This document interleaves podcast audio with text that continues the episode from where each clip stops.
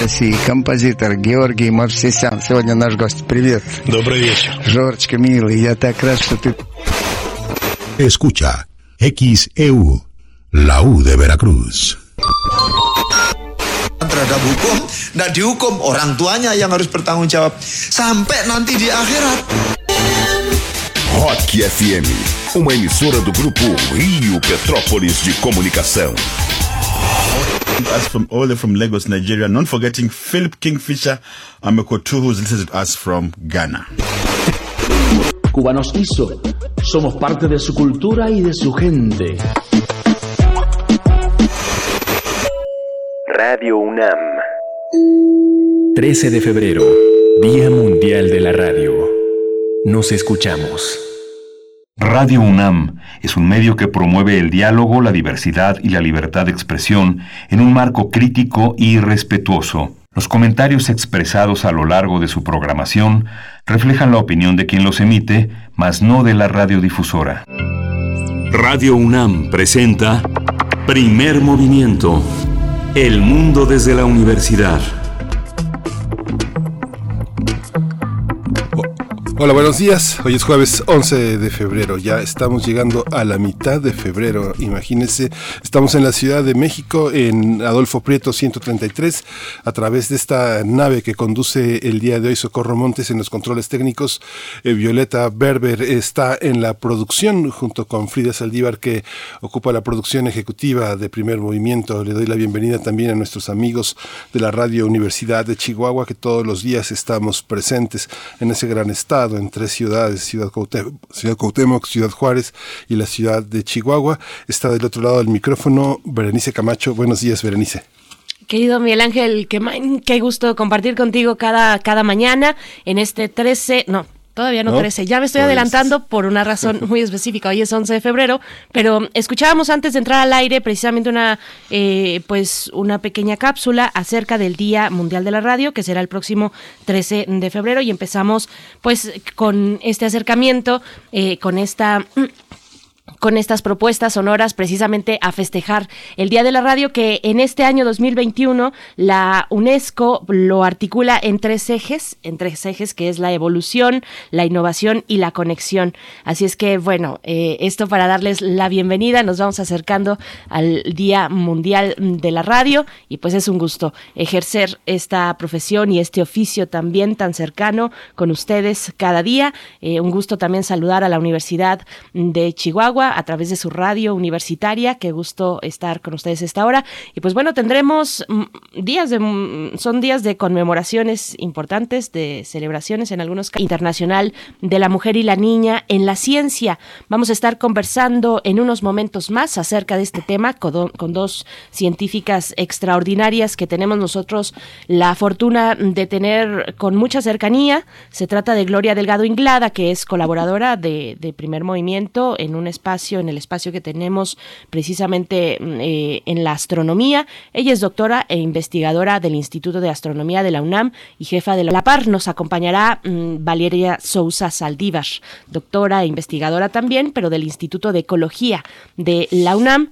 Y bueno, eh, sus líneas de investigación, ustedes la conocen seguramente muy bien por el caso de Cuatro Ciénegas por este proyecto de ciencia que rebasa los límites de la ciencia y que eh, pues se incorpora a lo social como es la misión que tiene esta universidad por ser una universidad pública.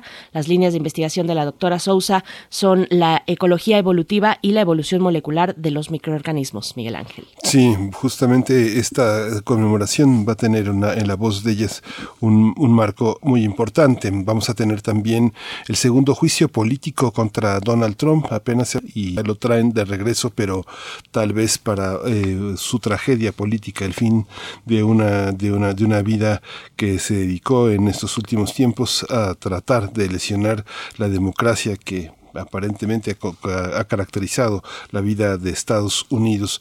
Andreu Espasa es el encargado de hacer este análisis.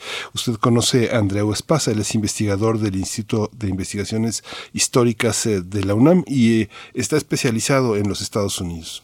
Por supuesto, y en esa segunda hora, en nuestra nota internacional, también hablaremos de la inestabilidad política en Haití Vamos a conversar acerca de este tema con Yadira Galvez, profesora investigadora de tiempo completo de la Facultad de Ciencias Políticas y Sociales de la UNAM. Ella es experta en temas de seguridad internacional y defensa, así como de América Latina y Caribe. Así es que bueno, eh, este tema que tiene un nuevo episodio de manifestaciones eh, públicas de, las, de los ciudadanos, de la población, sobre todo en Puerto Príncipe, pero también en otras ciudades, pero claro que en la capital Así es que, eh, bueno, eh, importante lo que sucede en Haití ya desde hace varios meses con respecto a una inconformidad hacia el presidente, hacia los manejos eh, de la política mm, con grandes evidencias de corrupción.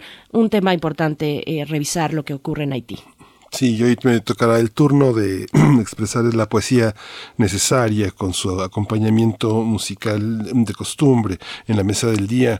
Tenemos el Día Mundial de los Humedales que abre una oportunidad para una revolución sentimental respecto a la naturaleza. Así titula el doctor Alberto Betancourt en este jueves de Mundos Posibles este tema que abordará eh, como todos los eh, jueves Alberto Betancourt, quien es profesor de la Facultad de Filosofía y Letras de la UNAM y coordina el observatorio del G20 en ese, en ese recinto universitario.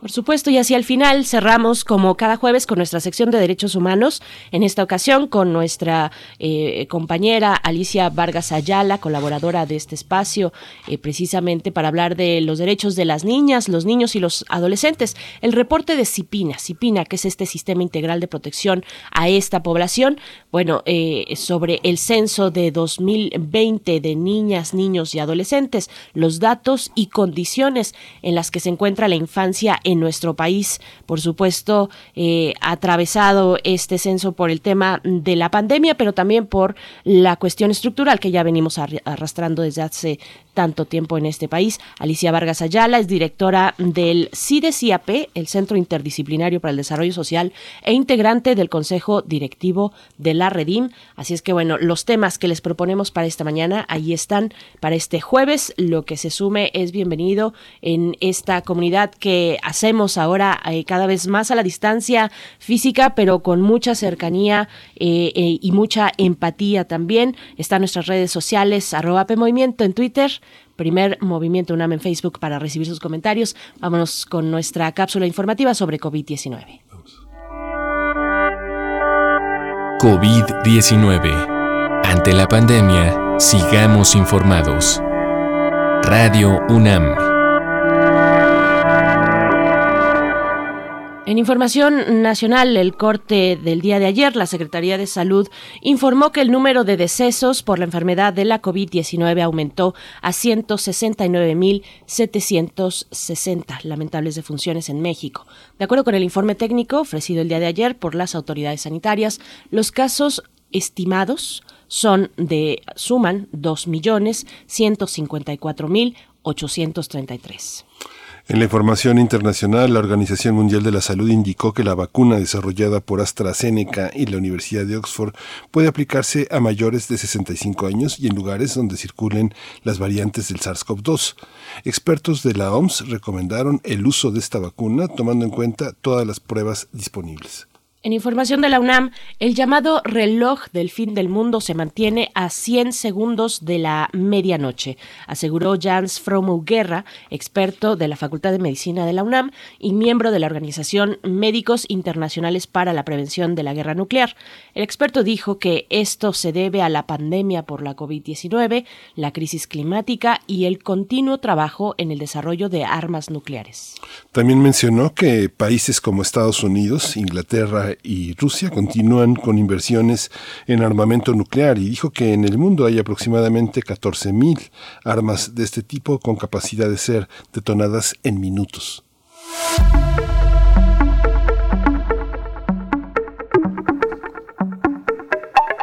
Recomendaciones culturales para esta mañana de jueves. La Cátedra Extraordinaria José Emilio Pacheco de Fomento a la Lectura invitan el día de hoy a las 5 de la tarde a la conferencia virtual titulada Abuelas Cuentacuentos de la Fundación Mempo Giardinelli. Se trata de un caso exitoso de fomento a la lectura en el noreste argentino. La conferencia va a ser impartida por Natalia Porta, quien hablará de la importancia de la lectura en la primera infancia entre personas de la tercera edad.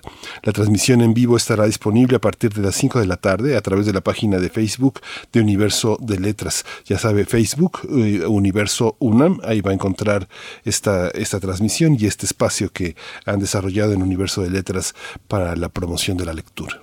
Así es, una promoción de la lectura muy particular desde el Universo de Letras, además de esta invitación que les hacemos hoy, pues en general es interesante acercarse al impulso que han dado a los abuelos y abuelas cuentacuentos ya desde hace un tiempo atrás y que bueno es eh, una maravilla porque eh, precisamente instruyen eh, a través de las vías digitales ahora a los abuelos y las abuelas para profesionalizarse en contar cuentos a los demás. Así es que es una fortuna tener ahora también esta esta participación. No se lo pierdan.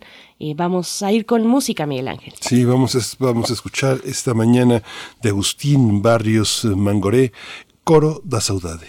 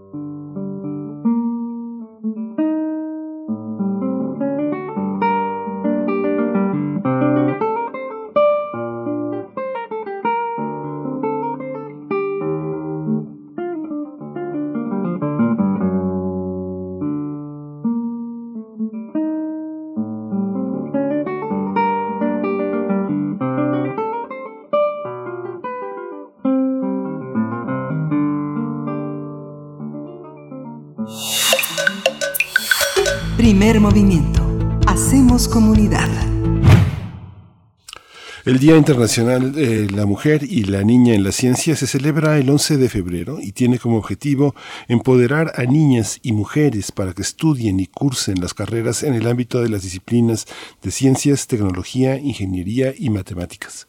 En el año 2017, durante el Simposio Internacional y Foro de Políticas de la UNESCO realizado en Bangkok, el organismo destacó que los gobiernos deben asumir el compromiso de poner fin al desequilibrio de género en estas carreras. Sin embargo, los prejuicios, las normas sociales y las expectativas limitan la calidad de la educación y de las asignaturas que estudian muchas niñas y mujeres, particularmente al querer estudiar estas disciplinas. Aunque la UNESCO reconoce que en los últimos 15 años la comunidad internacional ha hecho un gran esfuerzo inspirado y promoviendo su participación en la ciencia, reveló que las mujeres y las niñas continúan eh, sobre representadas, subrepresentadas en este, en este campo y es que del total de las personas dedicadas a la investigación en el mundo, menos del 30% son mujeres. Vamos a conversar sobre la presencia y la importancia de las mujeres en la ciencia. Y hoy están con nosotros eh, la doctora Gloria Delgado Inglada, y es investigadora del Instituto de Astronomía de la UNAM y es jefa de la Unidad de Comunicación y Cultura Científica en ese instituto. Bienvenida, Gloria Delgado. Buenos días. Buenos días, muchas gracias por la invitación. Gracias, querida doctora Gloria Delgado, por aceptar y también doy por mi parte la bienvenida a la doctora Valeria Sousa Saldívar, investigadora del Instituto de Ecología de la UNAM, con sus líneas de investigación que conocemos bien, ya comentábamos hace unos momentos a través del proyecto en Cuatro Ciénegas y corren sobre la ecología evolutiva y la evolución molecular de los microorganismos. Doctora Valeria Sousa, qué gusto conversar con usted eh, esta mañana de jueves. Gracias por aceptar esta comunicación. Aquí encantado de estar con ustedes, queridos Radio Escuchas. Gracias, buenos días a las 12.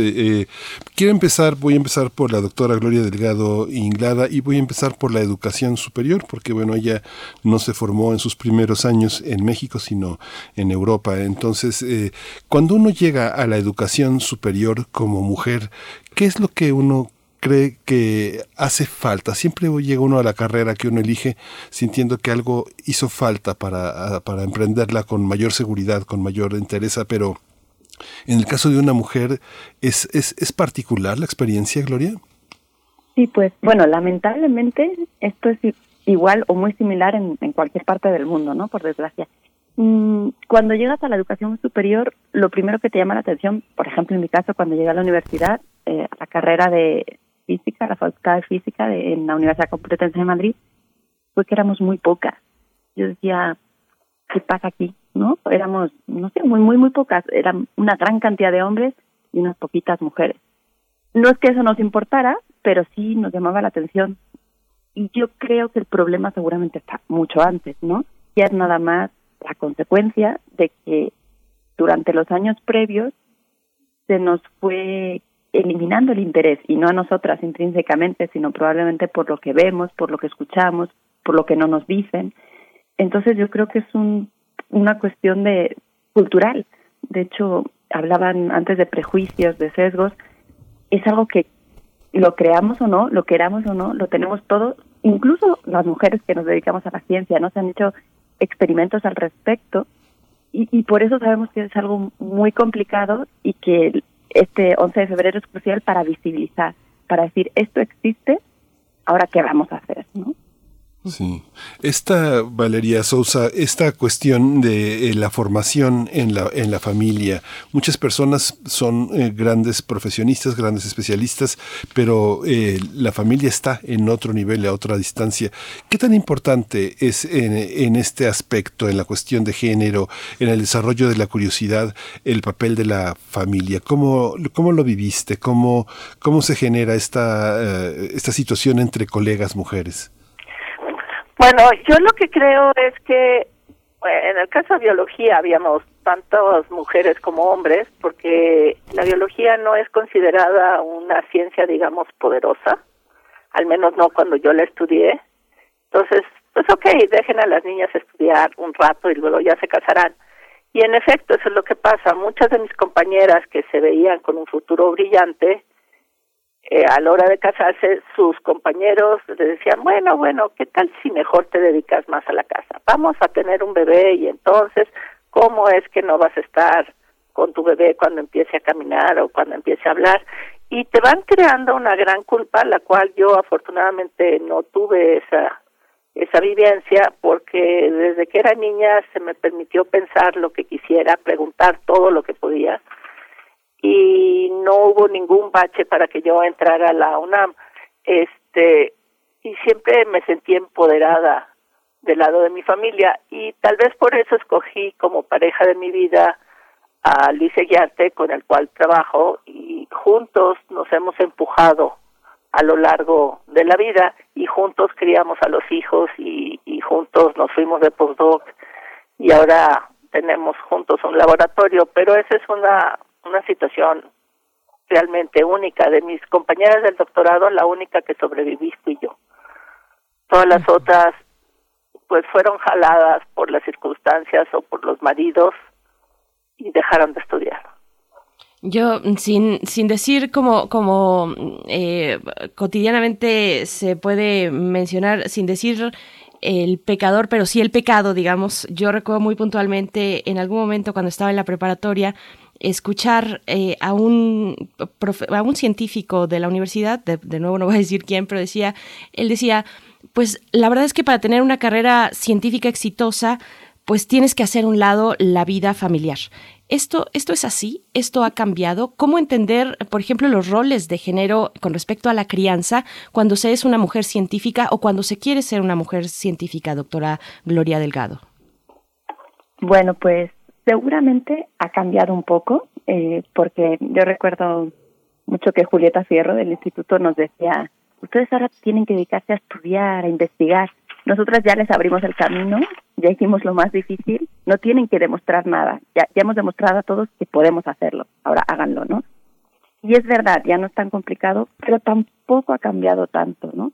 Eh, puedo hablar de mi caso personal, que tengo un niño pequeño, eh, seguramente las tareas son más compartidas que antes, pero la realidad es que al final la carga recae mayoritariamente sobre nosotras y seguramente no porque nadie nos lo diga, sino porque así lo queremos, ¿no? Y así lo hacemos.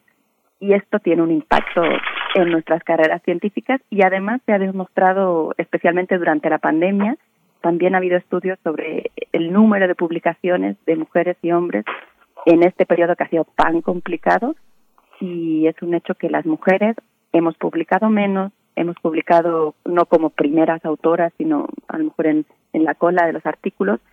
Entonces es algo que todavía hay que trabajar mucho, ¿no? Algunas mujeres tiene la fortuna, doctora Valeria Sousa, de tener ese apoyo familiar, pero se, se nota en el, en el entorno que no todas precisamente tienen esa, esa posibilidad de contar con una familia que las va, eh, que les da aliento para continuar. De cuando, de cuando usted era esa pequeña niña inquieta con, con la ciencia, con la biología eh, y con el mundo natural, ¿qué ha cambiado a estos momentos? Con respecto no, ha, ha cambiado muchísimo este mi mamá no pudo estudiar medicina, que es lo que hubiera querido, porque este pues la familia le apostó a educar a los hombres, ¿no? Y la pusieron a ella a estudiar como secretaria. Entonces, único acto de rebeldía fue estudiar como un curso, un pequeño curso de enfermera para tener primeros auxilios. Mi amiga Chabón, con la cual crecí, sus papás tampoco invirtieron en ella para que estudiara, invirtieron en los niños.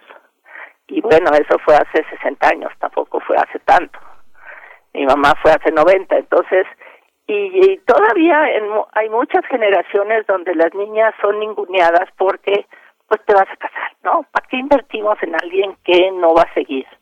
O sea, la, la sociedad asume que el cerebro de una niña se va a ocupar en la maternidad cuando no siempre es esto, no todo el mundo se casa, no todo el mundo tiene niños, no todo el mundo tiene instinto maternal y este y ese es un hecho. No hay que dar nada por hecho. Las niñas tienen tantos sueños como los niños y tienen la misma habilidad matemática que los niños. Es solamente estos roles que da la sociedad donde hay los niños hay que darles un mecano y a las niñas una Barbie. Entonces, pues seguimos multiplicando eso que le pasaba a mi mamá y a mi amiga y que afortunadamente no me pasó a mí. Entre los propios niños existe como ese mecanismo de distribuirse roles que eh, eh, asombra cuando uno está cerca de niños pequeños, cómo se da ese reparto de roles entre ellos. No, no se necesita mucha intervención de los adultos para que eso, eso suceda. ¿Cómo, ¿Cómo es la convivencia? ¿Cómo se lucha con esos roles entre la propia comunidad de jóvenes ya en la, ya en la pubertad, en la adolescencia? ¿Cómo es ese proceso cuando hay que elegir las áreas disciplinarias de, de ciencias naturales o ciencias sociales? ¿Cómo lo vivió usted, doctora Sosa? ¿Yo? Sí, sí, sí. Ay, perdón, es que mis perros están ladrando. Este, yo en la prepa no, yo no nunca sentí, o sea, tal vez es una especie de autismo raro. Yo no, yo nunca sentí una, un diferencia de rol, será porque soy una fiera, pero no, no había esa separación de, ay, tú no, tú no sabes matemáticas. Yo era la mejor en matemáticas en tercero de prepa, pero fui muy mala en primero de prepa porque estudié en un colegio de monjas de secundaria y en el colegio de monjas el maestro de matemáticas era malísimo. Y cuando llegué al colegio Madrid, pues resulta que no sabía yo matemáticas y me sacó el primer cinco de mi vida y eso, eso sí era una afrenta y me puse a estudiar matemáticas y acabé siendo la mejor porque ahí estaba la capacidad, simplemente nadie me había educado porque en el colegio de monjas se asumía que las matemáticas no era algo que las niñas iban a necesitar en su vida. Fíjate, fíjate que hay una hay un aspecto que eh, a mí como periodista me sucede muy muy a menudo. Eh, eh, yo no, no, no, crecí en un ámbito profesional muy dedicado a, la ciencia, así que la este el acercamiento con científicos ha sido pues eh, muy alternado, muy este, muy separado muchas veces de un periodo de profesional de otro. Y cuando busco en internet, ahora que tenemos esa herramienta, busco a una científica y encuentro que está a cargo de un laboratorio, que tiene dos doctorados, que ha hecho estancias en el extranjero. Parte de lo que me encuentro es eh, juzgado, juzgado primero, este, demanda por alimentos cosa que no pasa, no me pasa con los científicos. Los hombres no me pasa prácticamente nunca eso. Entonces, cada científica que ha alcanzado un nivel muy alto ha establecido una demanda de divorcio. Está parte de las búsquedas. ¿Cómo se da esa, esa, esa parte? También es una parte difícil de quedarse en la casa o buscar una nueva casa con los hijos, hacerse cargo de ellos, encargárselos tal vez a una persona externa o cuando no se vive en una ciudad como de origen eh, eh, a los abuelos. ¿Cómo se vive esta parte de, digamos, del fracaso de la conyugalidad que prometieron desde niña con las muñecas y tener que eh, seguir con la vida profesional, seguir adelante y al mismo tiempo tener ese apoyo, por lo menos jurídico? ¿Tú cómo lo, cómo lo observas en México, este Gloria Delgado?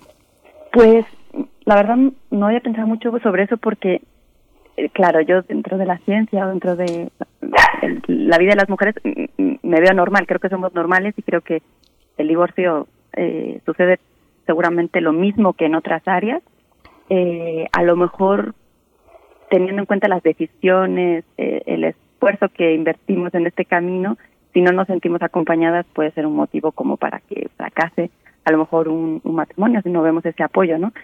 Pero no creo que, que seamos diferentes a otras mujeres, ¿no? Que tienen que trabajar un montón eh, todo el día, o sea, no veo tanto la diferencia en, en ese sentido. Pero yo quería aprovechar que me das la palabra para resaltar que tanto la doctora Sousa como yo somos afortunadas. Somos ese pequeño porcentaje que, como dijo ella, soy una fiera o algo así. Tenemos que, además de el esfuerzo mental que requiere una carrera científica, eh, terminar, eh, eh, hacer un postdoc, viajar, lo que sea, además tenemos que lidiar con otras cosas más o menos, nosotras fuimos afortunadas seguramente, pero no hay que olvidar que una mujer tiene que lidiar a veces con desprecio, a veces con ser eh, ninguneada, con no dejar que sea líder. Eh, es una carrera realmente complicada que a los hombres eso no les pasa, ¿no? No tienen que demostrar nada, no son ignorados en una reunión por ser hombres. Eh, yo quiero recomendar, quiero aprovechar para recomendar una, un documental que vi ayer que se llama Picture a Scientist. ¡Uy, es eh, buenísimo! Es buenísimo, sí, véanlo. es, es increíble porque, porque ahí salen algunas de las que lo consiguieron, pero no les fue tan bien en el camino, ¿no? Y no hay que olvidarlo. Y, yo creo que este es justamente un día para resaltar eh, que además de que queremos que las niñas sean científicas, además de que queremos visibilizar a todas las que nos dedicamos a las ciencias, también queremos resaltar que el camino no es fácil, no es nada fácil y eso no es justo. No es justo que solo el 4% de los premios Nobel en ciencias sean para mujeres. No es cierto, no es justo, perdón, que en 2021 menos del 30% de las mujeres estemos en las ciencias y no porque no queremos, no porque es realmente difícil o porque no nos han dejado hacerlo, ¿no? Entonces yo quería que eso quede muy claro hoy.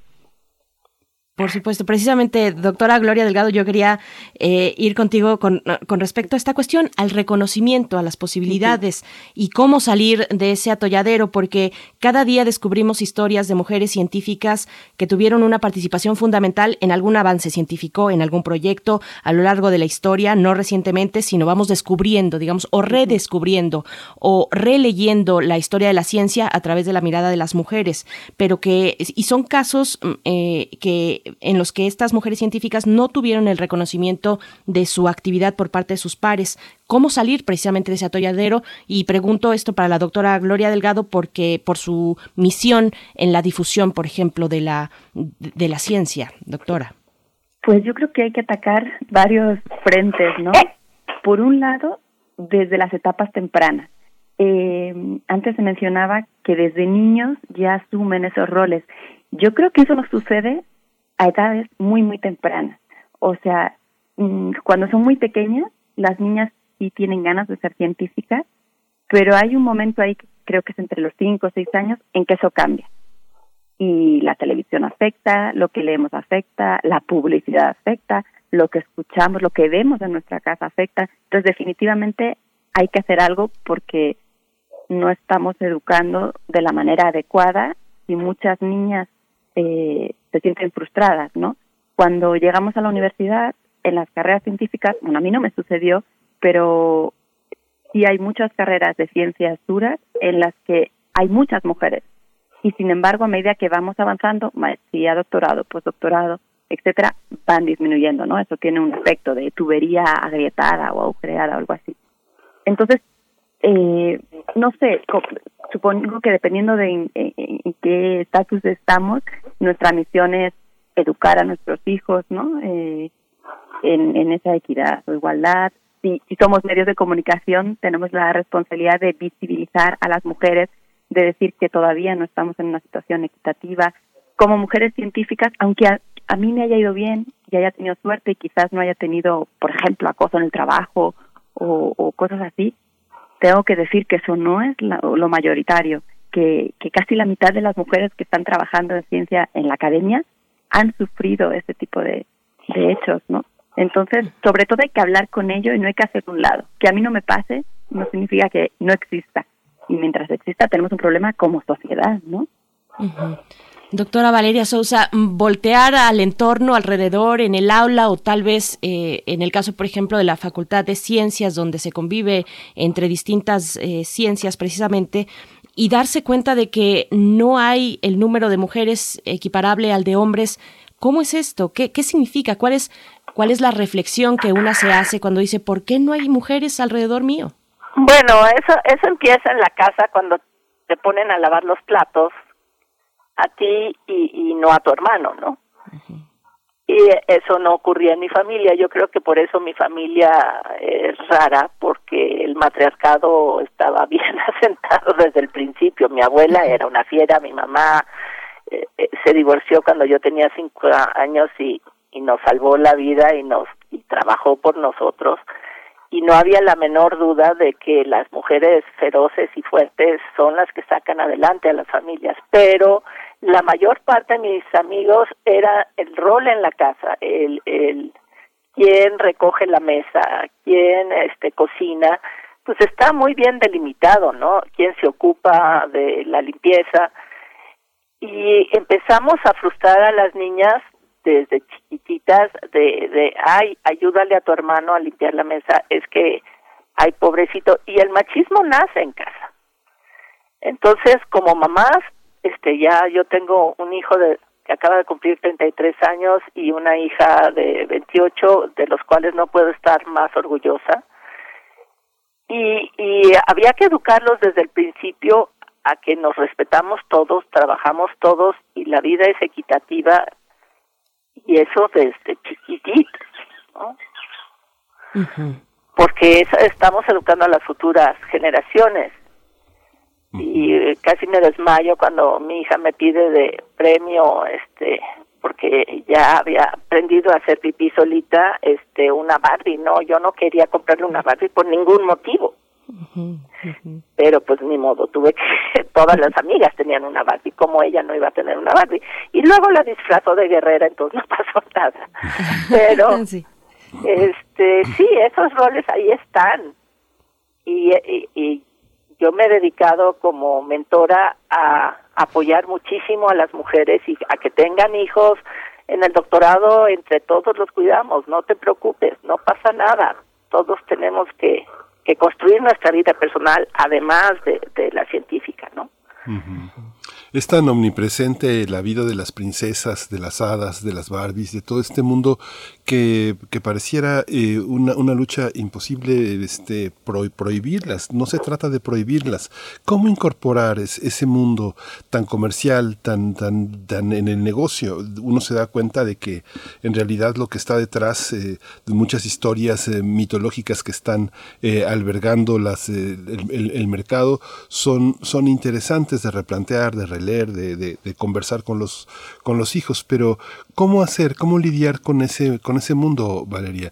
Eh, ahora dices, no hay que prohibirlo, ¿no? Tal vez eh, eh, vestirla de guerrera es una, es una opción. ¿Cómo se hace, cómo se convive con ese mundo? ¿Cómo se abandona ese mundo y se, y se opta por un mundo más interesante, más complejo? Yo creo que el asunto, el meollo del asunto es el poder. Cuando hay un desbalance de poder, todas estas cosas pasan. Y el acoso es un abuso de poder y no hay nada que me ponga de más mal humor que este abuso de poder. Y, y las mujeres a veces se sienten más vulnerables y de alguna manera lo somos. Y eso no es correcto. No debe de haber un balance de poder más alineado hacia un género que el otro. Y tal vez por eso la generación de mis hijos ha decidido ser género neutro.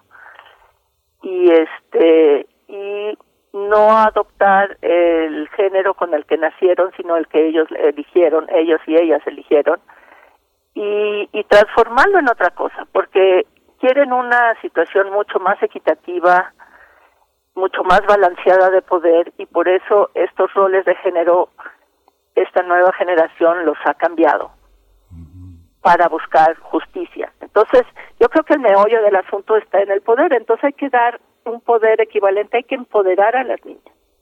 Y si tienen Barbies y princesas que sean feroces y, y, que defiendan sus derechos y que no sean, o sea, no puedes no ser vulnerable, necesitas un abrazo, necesitas llorar y todos necesitamos eso, tanto los niños como las niñas.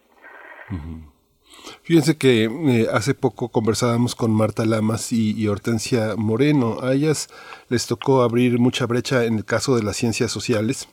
Y justamente uno ve el desarrollo de sus carreras y uno ve cómo hay todo un conjunto de mujeres que se van incorporando eh, a, la, a, la, lucha feminista, que van teniendo su propio camino.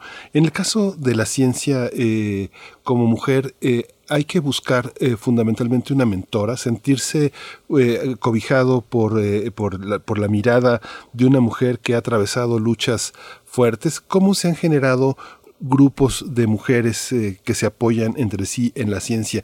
¿Tú lo percibes, Gloria Delegado? ¿Tú percibes esa, ese cobijo, esa, esa fuerza que se da también entre grupos de mujeres que en los concursos de oposición, que en, la manera de evaluar los trabajos hay una, hay una fortaleza, hay un acompañamiento eh, de mayor confianza. ¿Eso se da? Eh, yo creo que sí.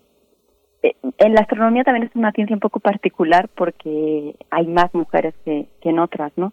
Yo mm. creo que como científico, cualquier hombre, mujer, eh, necesitas un mentor o mentora, porque es una carrera de obstáculos, ¿no? En sí misma.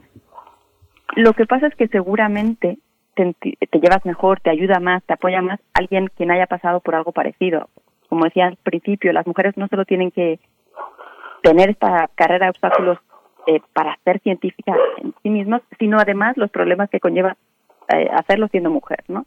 Entonces, si eh, esa mentora, ese apoyo es alguien que pasó por lo mismo, seguramente te sirve mucho. Y, y, y retomando un poco lo que decías de, de volverse feminista o estos grupos feministas, eh, muchas veces, si has tenido muy buena suerte, no te das cuenta de la mala suerte que tienen algunas de tus compañeras, ¿no?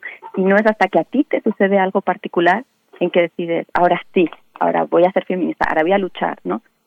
Porque es que hay muchos detalles que son tan sutiles que, claro, lo obvio podría ser un caso de acoso, ¿no?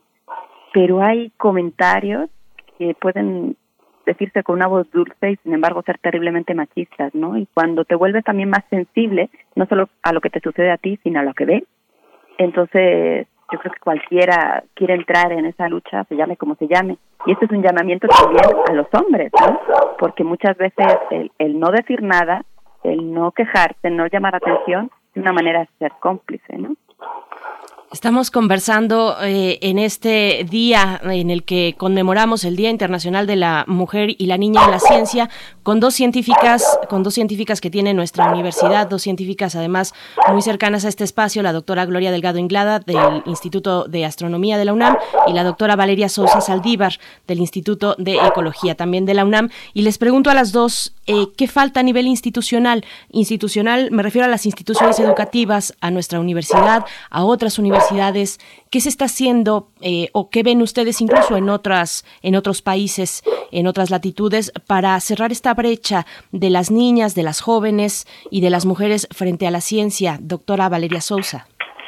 Bueno, yo este tengo ahorita el gran placer de tener a una directora mujer por primera vez en la historia del Instituto de Ecología y ella le ganó a un hombre que era habíamos pensado todos que iba a ser el director porque iba a repetir reinado.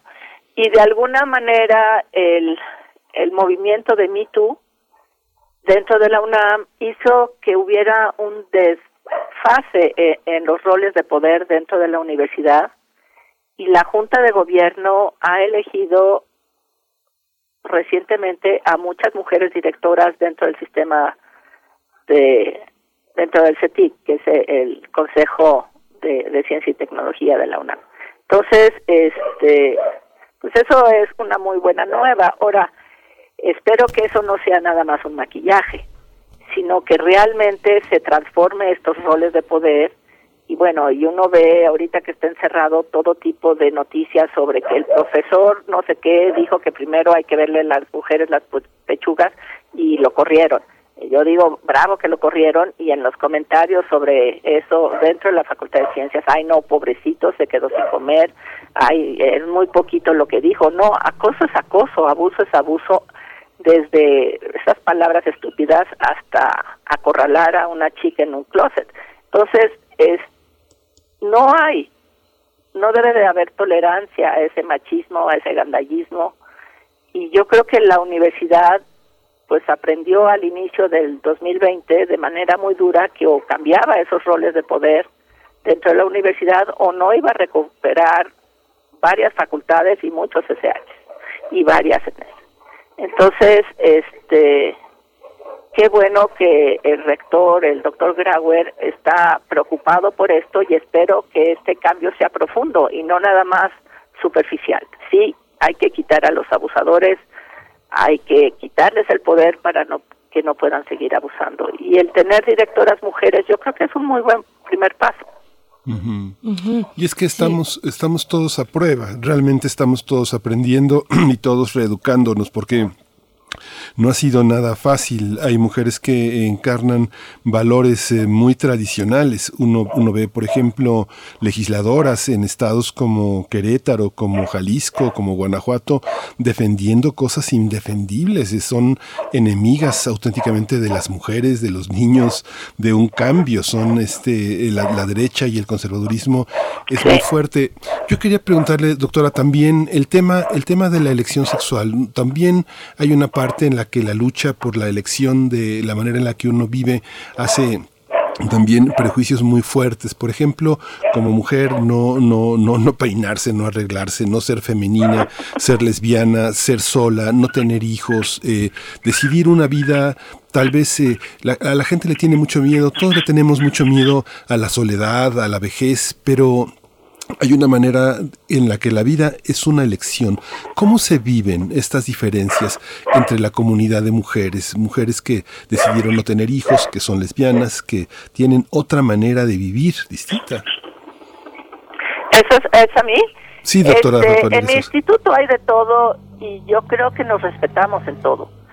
Sin embargo, yo he tenido compañeras lesbianas que no se atreven a admitir ante la comunidad que son y que son felizmente lesbianas porque esa es su decisión de vida y está perfectamente bien. Lo que pasa es que nos falta ese respeto profundo hacia las decisiones de los demás. Desde vino al aborto, bueno, ¿quién eres tú para decir no a, no estás viviendo la circunstancia de esta mujer que decide abortar? ¿Quién eres tú para ser un juez sobre la sexualidad de los otros? ¿Quién eres tú para opinar?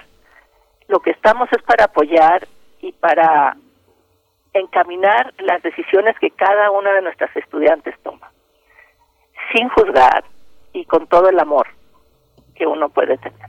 Entonces ese es un aprendizaje y es un aprendizaje, a mí me cuesta mucho cambiar de este pronombre y decir estos o, o, o sea, yo digo ella o él porque pues así me educaron y está demasiado metido en mi cerebro y cambiar la manera en que uso este la gramática me cuesta demasiado trabajo, pero para compensar mi falta de gramática correcta, este, apoyo las decisiones de mis alumnos, de mis técnicos, de mis compañeros de manera este, absoluta, porque eso es lo que es el respeto. Y finalmente todo esto de los roles y de la inequidad se debe al poder y a la falta de respeto. Entonces hay que hay que retomar ese respeto hacia las decisiones de los demás. Voy también con la doctora Gloria Delgado, un poco sobre la misma pregunta que hacía anteriormente, sobre qué le toca a las instituciones. Y la doctora Valeria Sousa toca un tema fundamental, que es afrontar y, hacer frente al acoso. El acoso desincentiva eh, a seguir, a continuar, nos pone en cierta circunstancia de vida en la que es difícil superar. No se queda solamente en el momento preciso del acoso y muchas mujeres lo hemos visto en nuestras universidades. Muchas mujeres han hablado valientemente de sus experiencias de acoso, pero no todas lo hemos hecho. Vaya, si, si todas habláramos, sería de verdad una cosa, como lo ha sido ya, eh, muy impactante, pero no todas hemos reconocido públicamente lo que nos ha pasado. ¿Cómo hacerle, eh, doctora Gloria Delgado, desde su mirada, eh, qué le toca a las instituciones y, bueno, de paso esta cuestión del acoso? Sí, bueno, respecto al acoso es que a veces no nos, nos damos de cuenta, ¿no? No lo aceptamos como un, actos de acoso. Entonces lo primero es que una misma eh, haga un análisis y, y entonces pueda juzgarlo como tal, porque a veces nos han enseñado a decir no es para tanto, es una broma y para nada, ¿no? Tocando otros puntos, eh, yo creo que hay que incentivar y ya hay programas de mentorazgo especialmente diseñados para niñas y adolescentes que se quieren dedicar a estas carreras llamadas STEM, ¿no? Eh, hay que apoyar a las nuevas generaciones tener una, un mentor o una mentora es, es, es, muy importante y como tal tenemos una responsabilidad, eh, somos un ejemplo para, para todos, ¿no? Y entonces es muy importante eh, actuar eh, responsablemente, ¿no? Dar ejemplo de lo que queremos ser. Y, y, por supuesto tenemos que trabajar en, en, nuestros sesgos que tenemos implícitos y, y es un acto que casi cada frase que decimos hay que repensarla, ¿no? Porque porque estamos, eh, como ya mencionaba la doctora Sousa, tan acostumbrados que a veces decimos cosas sin pensar y, cuando las pensamos dos veces eh, entendemos que haya personas que se sientan ofendidas, ¿no? Y yo iba a completar algo de lo que estaban mencionando antes con la palabra diversidad. A la ciencia le ayuda mucho que haya variedad, diversidad, diferencias. Todo eso la enriquece, diferentes enfoques, eh, multidisciplinas, entonces, la variedad sea personal, sea de, razonamiento, de pensamiento, de, de, herramientas, todo eso hace que la ciencia avance, entonces es muy importante. Hay una, hay una, hay un aspecto, vuelvo contigo, Gloria, porque hay un aspecto del que yo me he dado cuenta, eh, una vida muy, muy, fenomenológica si se quiere, pero me he dado cuenta que las mujeres que, vienen de otra parte a estudiar a una ciudad de origen, a una universidad, no sé, como la UNAM, por ejemplo, o una universidad en Europa, eh, llegan mujeres de otras ciudades, vienen de Zacatecas o vienen de Jalisco y vienen de otro país y me, doy cuenta de que la competencia cambia porque muchos piensan, bueno, al fin se va a ir, se va a ir a su ciudad, se va a regresar o se va a regresar a, su país. Esta parte de, extranjería, de estudiar en otros, en otros territorios, con maestros eh, de otro, de otra ciudad, ¿cómo se, cómo se vive? ¿Cómo, cómo ha sido este proceso en, en tu caso, Gloria? Ser extranjero, aunque sabemos esta idea tan, tan interesante de Levinas o de Julia Cristeva de que en realidad somos extranjeros a nosotros mismos, hay una, hay una idea de extranjería muy concreta, ¿no? Ser, ser extranjero, tener un pasaporte extranjero y tener otro tipo de, de, manejo frente a los demás. ¿Cómo se vive esta parte de, de finalmente no compito con ustedes porque ya saben, me voy a ir, me voy a regresar? ¿Cómo se vive, Gloria? Bueno, pues ser extranjero tiene una parte muy buena y yo lo recomiendo a todo el mundo, vivir en un lugar que no es donde tú naciste y te criaste, toda una experiencia muy rica, pero también tiene una parte mala, ¿no? Y quizás siendo mujer, a lo mejor incluso más. En mi caso, hubo de todo, hubo personas que lo aceptaron con total naturalidad y hubo quien, quien sí se planteaba, ¿no? Y encima española, ya que vienes aquí, y además siendo mujer, ¿no? Y, comentarios pues, de todo tipo, ¿no? Pues yo no sé, supongo que las mujeres eh, tenemos un poco de fiera, como decía la actora, eh, y, tienes de dos opciones, ¿no? O, haces que todo te resbale y tú sigues adelante y crees que lo que tú vayas haciendo irá demostrando eh, que estás ahí por algo, o peleas y entonces te pasas todo el día peleando y cualquier opción es válida, ¿no? en mi caso particular creo que fue más el choque inicial, ¿no? Porque a veces sí se siente, y se siente aquí, y se siente en, España, y se siente en cualquier lugar, como viene alguien de fuera a quedarse con lo que es mío. Pero yo creo que poco a poco eh, eso se va diluyendo y al final, en, mi caso al final se volvió compañerismo, eh, hice amigos, compañeros, colegas para toda la vida. En algunos casos no es así. Y, y otra vez vuelvo a la película para ver, eh, comentar algunos pequeños casos en los que todo esto acabó en demanda. Y, y pues sí, hay que animar cuando cualquier persona, hombre, mujer, eh, detecten eh, algún acto de discriminación, injusticia, esto hay que denunciarlo y, y los que estamos alrededor también hay que apoyar esa denuncia. Pues nos acercamos al cierre y yo les pido un comentario, un mensaje, sobre todo para las niñas y las jóvenes que, que, las admiran, que admiran a mujeres como ustedes, a científicas como ustedes, que las escuchan, que las siguen, que algún día eh, quieren ser como ustedes. ¿Qué decirles, doctora Valeria Sousa? ¿Qué mensaje decirle a, a esas chicas? Que no tengan miedo, que sigan sus sueños, que sus sueños son valiosos y que aquí estamos para apoyarlas.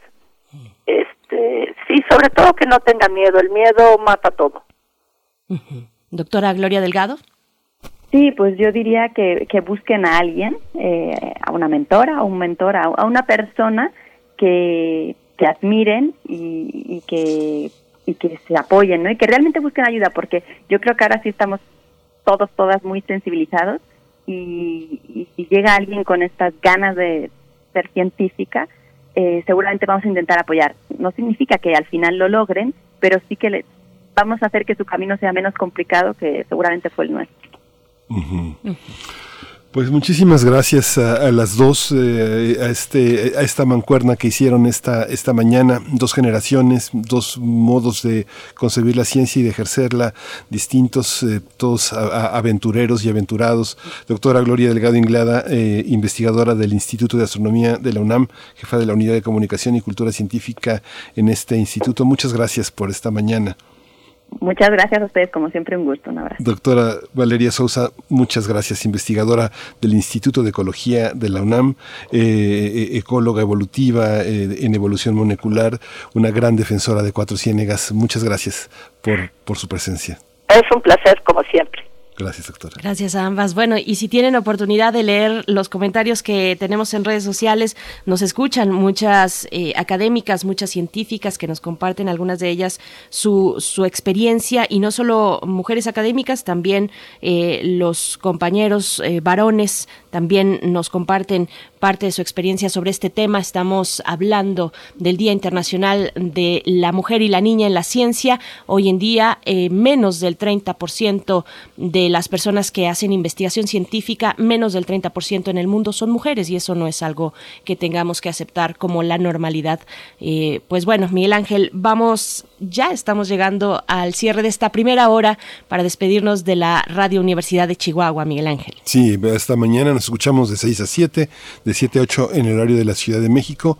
Y, bueno, vamos a despedirnos con música, Berenice. Así es, esto es del Cuarteto Patria. Mm. Chan Chan es la canción. Un abrazo. Hasta pronto, doctoras.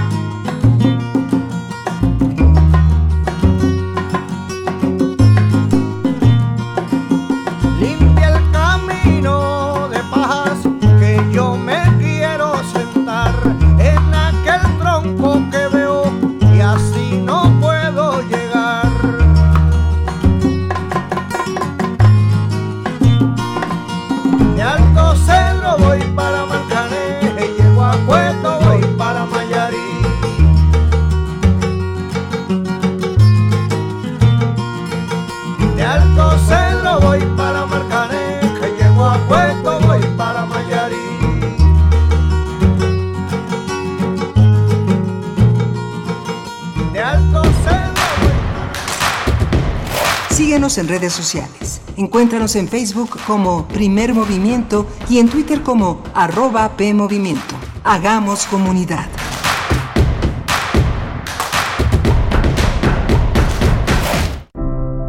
¿Cómo vas, hijito? Muy bien, abuelita. Te está quedando muy bonito. Gracias, estoy haciendo mi mejor esfuerzo. Recuerda, tenemos que amar a México. Sí, abuelita. No, mamá, no me voy a ir del país. Yo creo en México y aquí voy a salir adelante. Hoy más que nunca, tenemos que amar, creer y luchar por nuestro país. PRI, el Partido de México. ¿En dónde estaríamos sin ellos?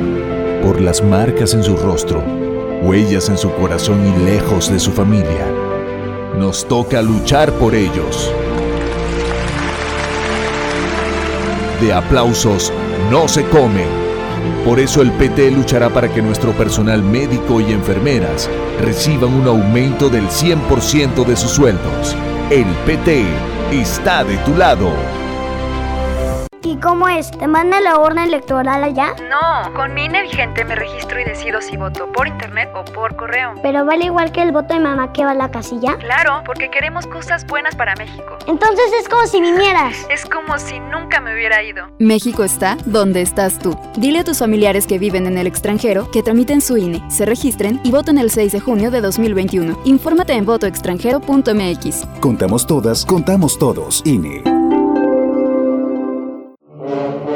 Silva Vicarro compró toda esta plantación de algodón. Es joven y rico. Por eso la voy a quemar. Quiero que se largue él y su maquinaria moderna. Radiodrama 27 vagones de algodón. Adaptación de la obra de Tennessee Williams. Sábado 13 de febrero a las 20 horas por Radio UNAM. La radio que enciende tu imaginación. Radio UNAM. Experiencia sonora. El Tribunal Electoral del Estado de México resuelve con justicia y celeridad las controversias jurídicas derivadas del proceso electoral. Las magistradas y los magistrados garantizamos tus derechos político-electorales conforme a los principios de certeza, imparcialidad, objetividad, legalidad y probidad. Y resolvemos de forma pronta y expedita los medios de impugnación con la emisión de sentencias. Este proceso electoral tú eliges y nosotros protegemos tu decisión. Tribunal Electoral del Estado de México. El sol sale para todos, buscando salud para los mexicanos. Porque las familias tienen que contar con la atención que merecen. Con los medicamentos que necesitan para vivir en plenitud. Esto es una necesidad urgente que tiene que resolverse y para eso trabajamos. Porque del PRD queremos lograr que los servicios de salud sean de calidad y haya médicos y medicinas suficientes para todas y todos. Sabemos que eso es lo que quieres y con tu apoyo lo vamos a lograr. El sol sale para todos. PRD. En 2018 ofrecimos transformar la basura en energía, permiso laboral para asistir a reuniones escolares, impartir educación contra el bullying y que las empresas permitan el trabajo en casa. Todas estas propuestas ya son ley. En el Partido Verde estamos trabajando en nuevas propuestas para superar la crisis económica y de salud, para detener la violencia contra las mujeres y para vivir con más seguridad. Juntos podemos cambiar nuestra realidad. Partido Verde. Encuentra la música de primer movimiento día a día en el Spotify de Radio UNAM y agréganos a tus favoritos.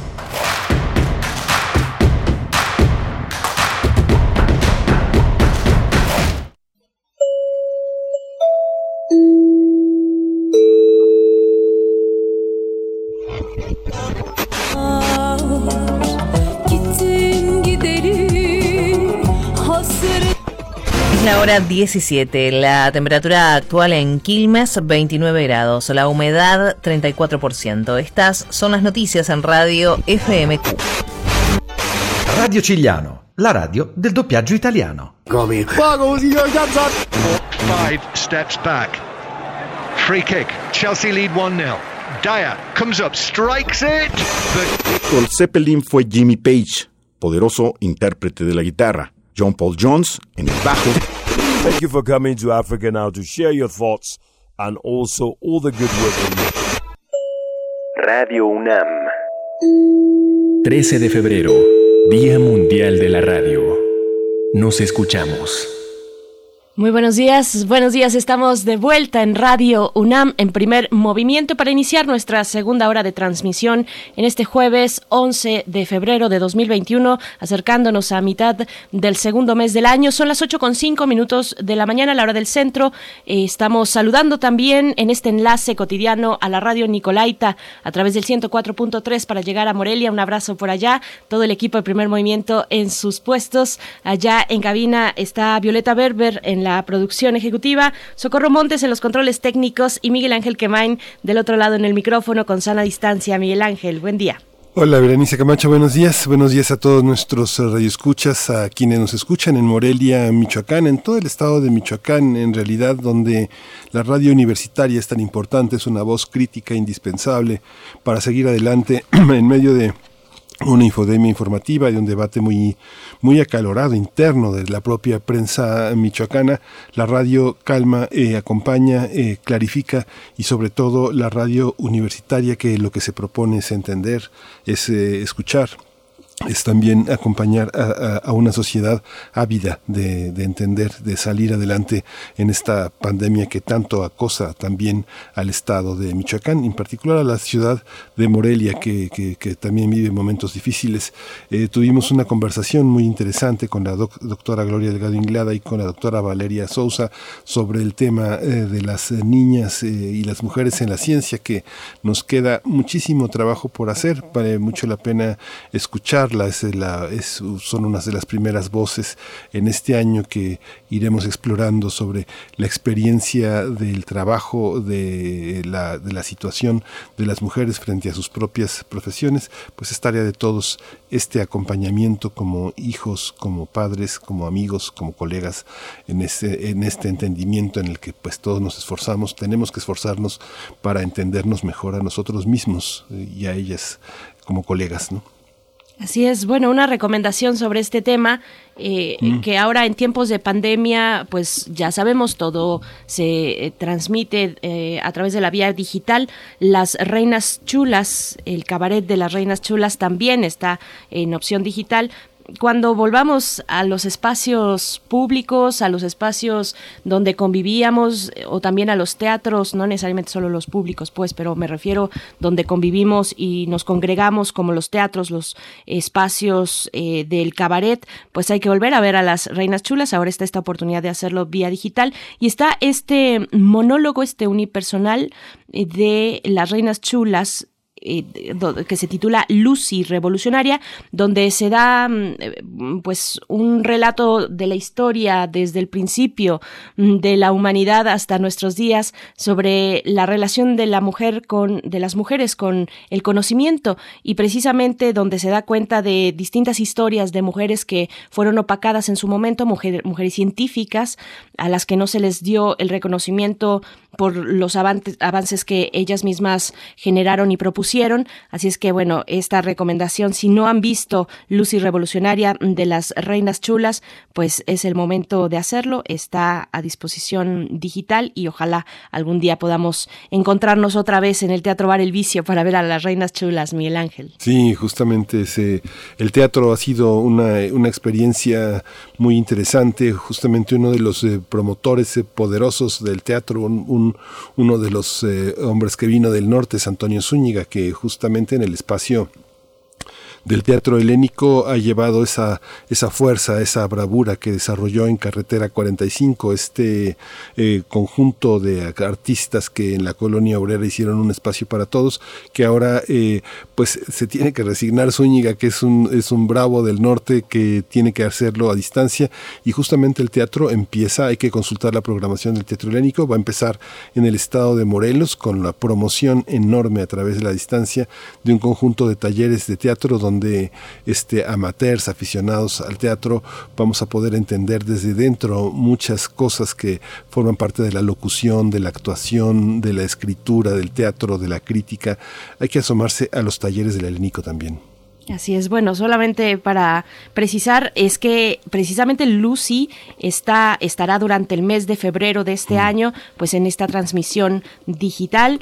El costo lo pone, lo pone uno, lo decide quien quiera participar, eh, va desde 100 pesos en adelante lo que se quiera aportar precisamente al cabaret que se hace ahora de manera virtual, el unipersonal o el monólogo Lucy a cargo de la actuación, en la actuación de Cecilia Sotres, maravillosa Cecilia Sotres, y y Yuriev Nieves en la música. Bueno, ahí está. Pueden encontrar en lasreinaschulas.com toda esta información que nos viene muy bien ahora que hablamos. Otro tema también eh, importante, el segundo juicio político contra Donald Trump en los Estados Unidos. Vamos ya para allá. Primer movimiento. Hacemos comunidad. Nota del día. En el segundo día de juicio político contra el expresidente Donald Trump, senadores demócratas exhibieron una serie de videos sobre el asalto violento del 6 de enero al Capitolio. También mostraron los tweets del exmandatario y aseguraron que este ataque fue incentivado por, por él, quien reiteradamente dijo que hubo un fraude en las elecciones de noviembre pasado. Los senadores de Estados Unidos votaron el pasado lunes a favor de continuar con el juicio político contra Donald Trump por incitación a la insurrección, luego que sus seguidores tomaran el Congreso. El objetivo de los demócratas es inhabilitar a Trump para que no pueda volver a ocupar un cargo público. Se trata del segundo proceso de este tipo que, al que es sometido este empresario. Los abogados del magnate atacaron el, proceso argumentando que el procedimiento era un esfuerzo inconstitucional y partidista para bloquear el futuro político de Trump, pese a que ya había dejado la Casa Blanca. Vamos a tener una conversación sobre el segundo impeachment del, al exmandatario y las posibilidades de que sea hallado culpable. Hoy nos acompaña eh, Andreu Espasa, él es investigador del Instituto de Investigaciones Históricas de la UNAM y un, experto en la política de Estados Unidos. Eh, Andreu Espasa, bienvenido, buenos días. Buenos días, muchas gracias por la invitación. Gracias, profesor Andreu. Pues bueno, ¿cómo ha visto este segundo momento, este segundo impeachment o proceso de juicio político contra Donald Trump?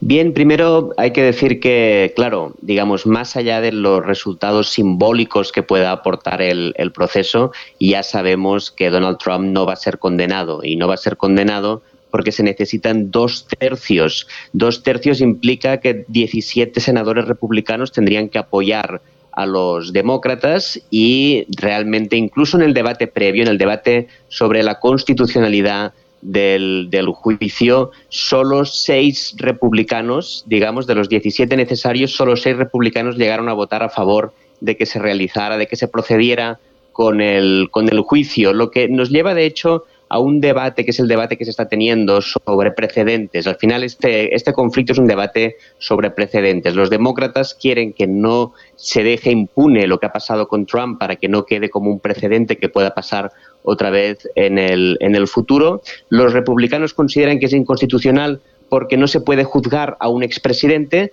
y los demócratas responden con un argumento bastante fuerte diciendo que si esto fuera cierto, si no se pudiera juzgar a un presidente porque ya es expresidente, eso implicaría que en los últimos días de las, todas las presidencias sería una carta blanca para que el que ocupara la Casa Blanca pudiera cometer el delito que quisiera esta, este aspecto eh, de la prensa internacional. Veo las primeras planas de la prensa europea desde ayer cuestionando toda la presencia de Trump.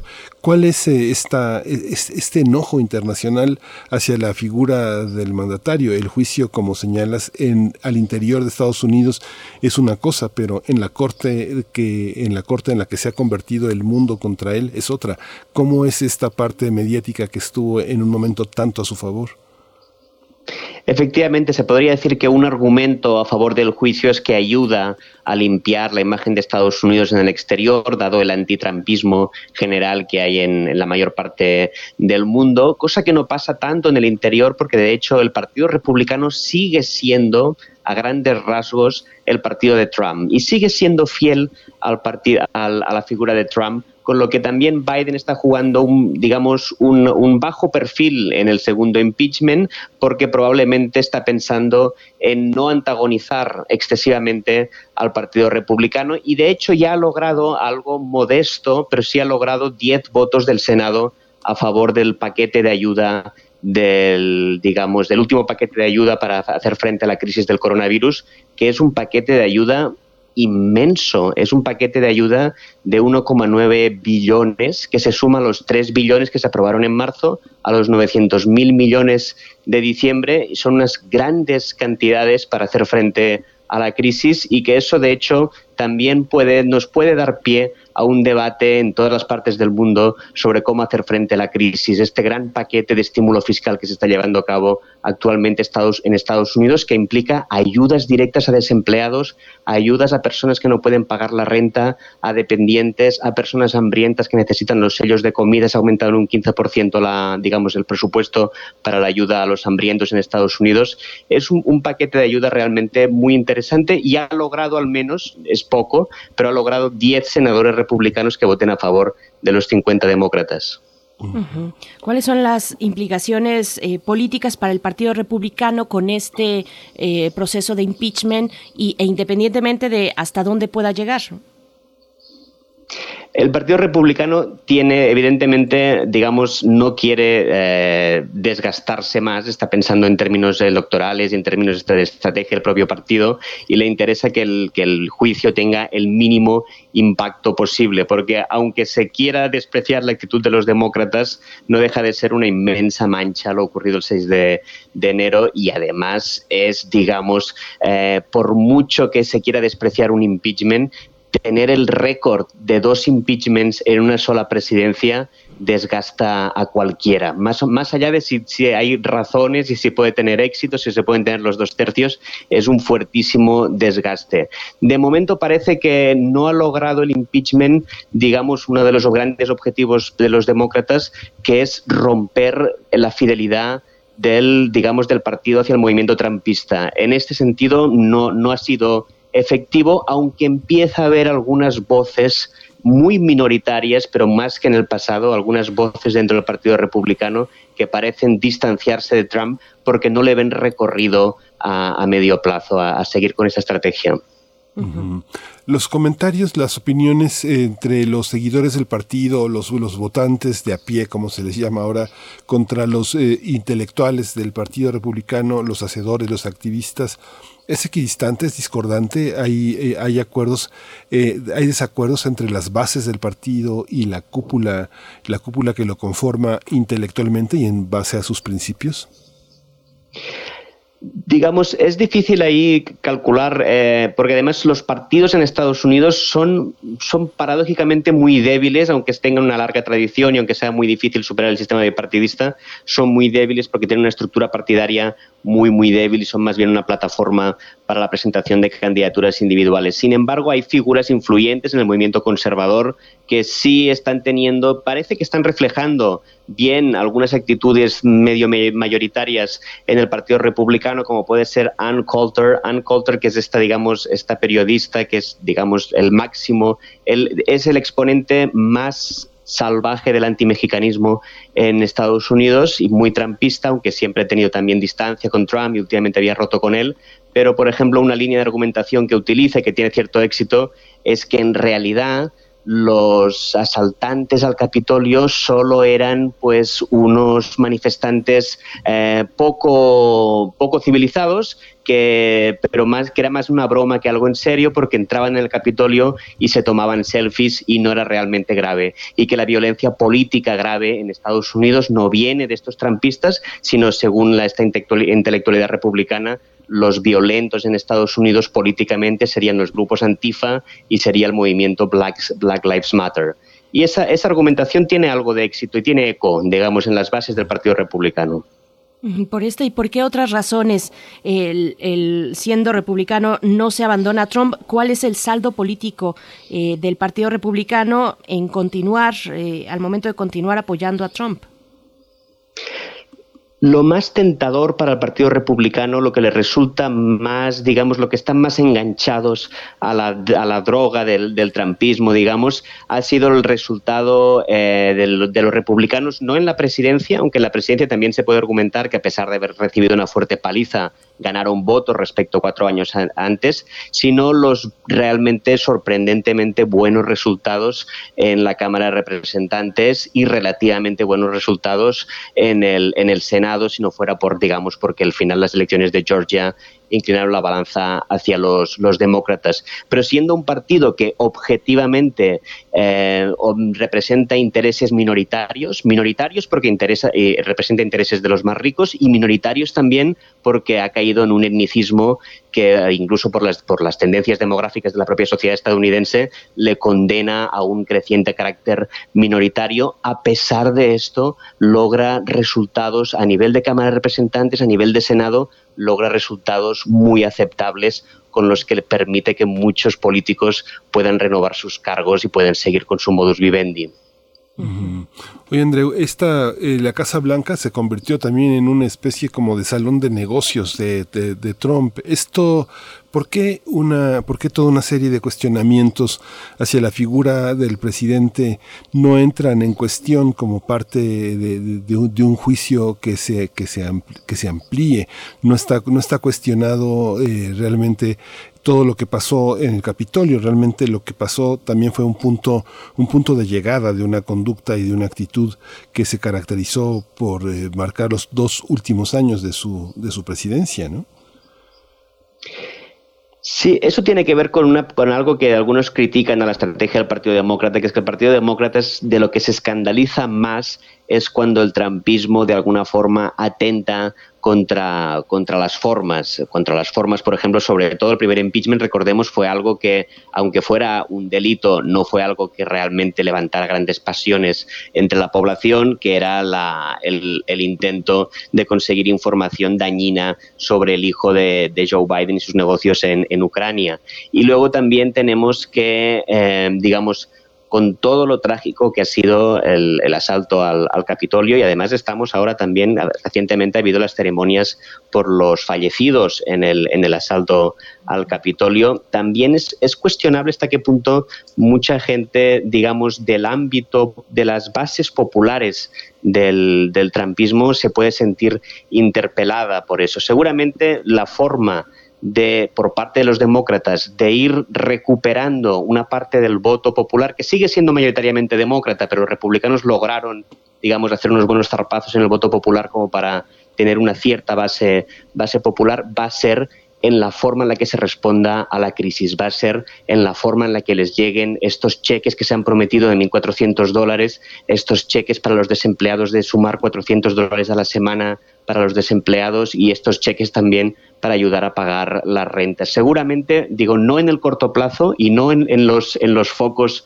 de los impeachments, de los grandes juicios políticos, pero seguramente a medio plazo, si la estrategia de Biden de, digamos, lanzar un gran estímulo en la economía a favor de las clases populares, esto seguramente va a tener un efecto medio plazo en, el, en, en laminar la base del social del trampismo, si es que sigue por este camino, porque lo que no sabemos, sabemos ahora que Biden está haciendo este estímulo económico, pero no sabemos qué va a pasar cuando empiece una ligera recuperación, si van a volver a los dogmas de la austeridad neoliberal o si va a cambiar el paradigma a partir de esta profundísima crisis que estamos viviendo. Doctor Andreu, son ¿cómo, ¿cómo, calificar los argumentos del Partido Republicano, bueno, de los senadores republicanos? ¿Son endebles estos argumentos frente al impeachment? Y, y en caso de serlo, pues, eh, ¿hasta dónde se podría sostener este pues este momento, digamos, político al interior del Congreso con respecto al juicio podría avanzar un poco más a favor de los republicanos. ¿Cómo, cómo ver esta cuestión de los argumentos de, perdón, a favor de los demócratas? ¿Cómo ver la cuestión de los argumentos republicanos? Yo tengo la sensación de que gana el Partido Demócrata con estos argumentos, sobre todo con el argumento final, el de respuesta, ¿no? Es decir, si no juzgamos los últimos días de los presidentes, estamos declarando que hay un periodo de gracia, de impunidad total en lo que hagan los presidentes, que puede tener consecuencias gravísimas, porque esto podría haber sido mucho más grave y podríamos dar carta blanca a, eventos en el futuro muchísimo más graves. Es un argumento poderoso. El otro argumento también se, acompaña además del hecho de que Trump ha reducido mucho su perfil público y, el hecho de decir, bueno, si realmente los demócratas quieren una era, según dicen, y ha sido el gran tema de Biden en las elecciones, si quieren pasar a una era de acuerdos bipartidistas, este impeachment no ayuda y es mejor pasar páginas, mejor perdonarnos, porque incluso Trump jugó con esta idea, ¿no? Jugó con esta idea del autoperdón en, la, en el periodo final de, en los días finales de su presidencia. Es mejor, dicen los republicanos, perdonarnos, pasar página y um, pues hacer un reset. Mm, yo creo que, digamos, aunque personalmente me parece más convincente la explicación de los demócratas, creo que para ambas bases son argumentaciones suficientemente sólidas y suficientemente eh, que racionalizan suficientemente el interés propio como para que sus respectivas parroquias se sientan eh, satisfechas. Hay quienes eh, han visto en el, eh, como un accidente lo que pasó con Trump y como una oportunidad de revisar el panorama electoral que cuestionó de una manera tan intensa el expresidente. Eh, los cuestionamientos de, Trump parece que han quedado en, el olvido, oscurecidos por, por, estas, por esta incitación a la violencia, pero ¿hay algo de razón en, las, en los cuestionamientos que planteó el sistema electoral? Bien, digamos, todas las acusaciones, y eso ha sido muy impactante, ¿no? Ver los vídeos, ha, habido dos tipos de vídeos, los vídeos internos, como se decía al principio de la nota, los vídeos de, cómo los asaltantes, la turba la llaman, se estaba acercando a los senadores y a los representantes de, digamos, del Congreso, y también había los vídeos del propio Trump criticando desde julio, estando él en la Casa Blanca, eh, pronosticando un fraude electoral. Y además, los otros vídeos que han sido muy impactantes son los vídeos de él animando, incitando. Dicen que es el incitador en jefe, en vez del comandante en jefe, el incitador en jefe, animando a sus partidarios a, luchar fuerte, a dar la batalla, a no rendirse y a ir hasta el final, que son realmente, en el contexto de lo que pasó, son afirmaciones muy incriminatorias porque él mismo fue quien reunió a la manifestación, fue quien animó a la manifestación y que solo cuando habían pasado cosas muy graves dijo que volvieran a casa, pero que los quería mucho y que no, casi no los, no los criticó hasta, hasta más tarde.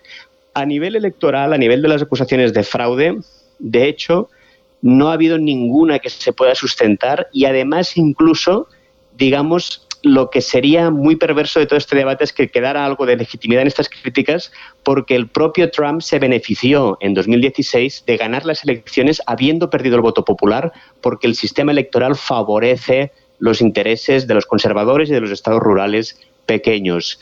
Eh, si acaso los, demócratas, si fueran más audaces, podrían aprovechar todo este escándalo para decir, vamos a reformar el sistema electoral y vamos a hacer lo que hacen otros países democráticos, lo que hace, por ejemplo, México y otros muchos países, que es que quien gane más votos sea el presidente, que el voto popular sea más importante que el voto del colegio electoral. Y eso implicaría también un gran avance en la tradición política estadounidense, que sería decir, el hecho de que tengamos normas desde los, desde los eh, días de la independencia no nos hace mejores como país. Hay que aceptar que hay que reformar las instituciones para ponerlas al día y no hay que tener este orgullo de decir los padres fundadores ya sabían todo lo que iba a pasar, ya sabían cómo, incluso se ha dicho, los padres fundadores sabían cómo deshacerse de un Trump. Hay que, hay que bajarle a este, a este nacionalismo estadounidense, en el, digamos, este patrioterismo estadounidense y pensar la reforma electoral para que sea eh, homologable a los otros países democráticos del mundo. Y en esta idea del animador en jefe, eh, ¿cuál, ¿Cuál fue el cálculo político que hizo Trump en aquel momento, en esa acción del 6 de enero? Eh, ¿qué, ¿qué, saldos estaba buscando? Eh, si es que, porque por supuesto que fue, supone uno algo pensado, calibrado. ¿cómo, ¿Cómo se mira ya con, a la luz de los días? Es, es, muy buena pregunta y de hecho es muy buena pregunta porque claro, ahí hay que aceptar que digamos, tendríamos que pensar muy mal de la inteligencia de, Trump para pensar que él veía posible que un asalto de estas características lograra torcer las, el resultado electoral y que probablemente no había, digamos, estamos en un terreno muy especulativo y quizás este juicio, una cosa buena de este juicio es que nos pueden dar pruebas y, y puede ser una reflexión colectiva sobre qué le pasó por la cabeza a Trump en ese día, en ese momento, pero parece más bien una de las hipótesis que creo que, digamos, no, no, exculpatoria, pero creo que más, más verosímil, sería que no era consciente de la dinámica de las palabras en las que se había, digamos, no, tenía, no, no, encontraba una salida a sus propias mentiras y a, la bola que se estaba haciendo ah, de, de, una dinámica que había empezado desde, desde julio. Llevaba seis meses ya con esta dinámica hasta que le dio miedo la, digamos, las consecuencias de, sus actos.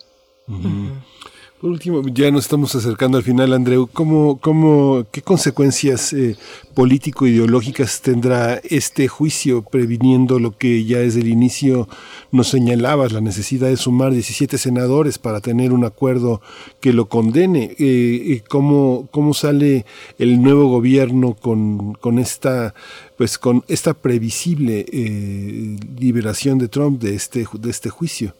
Más que consecuencias políticas e ideológicas que quizás pueda tener, pueda tener en el sentido de que incluso puede tener consecuencias no deseadas, como el hecho de que se esté abusando un poco del, recurso al, al, impeachment y que queriendo los demócratas no crear un precedente en el futuro para la impunidad, hayan creado un precedente para un abuso del mecanismo del, impeachment. Sin embargo, más que políticas ideológicas, creo que son muy focalizadas en el trumpismo y muy focalizadas en la familia Trump de que el juicio diría que esencialmente, sabiendo que, se va, que va a fracasar, sabiendo que se quieren sentar unos precedentes y que tiene una justificación ideológica importante, la de querer sentar precedentes, a nivel de consecuencias prácticas, las consecuencias prácticas del juicio es meter miedo a la familia Trump y dar la sensación, mandar el mensaje de que aunque se quieren acuerdos bipartidistas, no se quiere saber nada del trampismo. la eliminación del trampismo es el prerequisito de los acuerdos bipartidistas y que tenga mucho cuidado con lo que haga a partir de ahora porque hay una voluntad, digamos, de punitiva penal en contra de, sus, de sus últimos días y de su, y de su presidencia en general. Doctor Andreu pasa una última reflexión. Eh, Trump dijo que, volvería, amenazó con volver, habló incluso de la fundación de un partido patriota. ¿Qué posibilidades tiene en caso de que el Partido Republicano salga favorecido en este proceso de impeachment, digamos, sus argumentos y lo que defienden? Eh, ¿Qué posibilidades tiene Trump de volver y de qué manera? Realmente sería, sería, digamos, yo creo que sería, aunque mucha gente quiere pensar esto, sería muy precipitado pensar que Trump es un cadáver político porque mantiene una gran fuerza dentro del Partido Republicano, mantiene algo más importante todavía, que es que mantiene una gran base social que no está especialmente decepcionado con él. Ah, y digamos lo que las perspectivas de éxito seguramente más que en su propia habilidad porque al final su habilidad consiste digamos en un en una fórmula que empezó en 2016 que va en piloto automático pero sus posibilidades de éxito dependen en gran medida, sino que en casi toda su medida, en la capacidad de la administración Biden-Harris de tener éxito en esos años tan complicados que se puede, que pueden acabar muy descarrilados. No sabemos lo que va a pasar. Estamos ahora sí, hasta, hasta hace unos años hablábamos mucho de la incertidumbre de tener un presidente como Trump en Estados Unidos, ahora tenemos que hablar de la incertidumbre general, económica, sanitaria, social de esos años y si Biden-Harris fracasaran, no hay que descartar que Trump pueda tener oportunidades en las siguientes elecciones. Sí. Pues Andreu, es como siempre un gusto tenerte aquí en primer movimiento y bueno, no solo un gusto, es un privilegio tener esta voz eh, tan, tan, tan actualizada, tan enterada de la realidad eh, eh, histórica y política de los Estados Unidos. Vamos a ver, te vamos a seguir consultando a ver qué pasa. Sabemos que estás muy, muy ocupado con la creación de nuevos trabajos, de nuevas producciones intelectuales y académicas, pero te agradecemos que te des este tiempo para estar con los radioescuchas que, pues que te siguen, te conocen y confían en tu voz. Muchísimas, muchísimas gracias a ustedes por la invitación. Gracias, Hasta pronto. Hasta pronto, Andreu Espasa, investigador del Instituto de Investigaciones Históricas de la UNAM. Vamos a hacer un corte musical a cargo de The Cure, Just Say Yes, es la canción.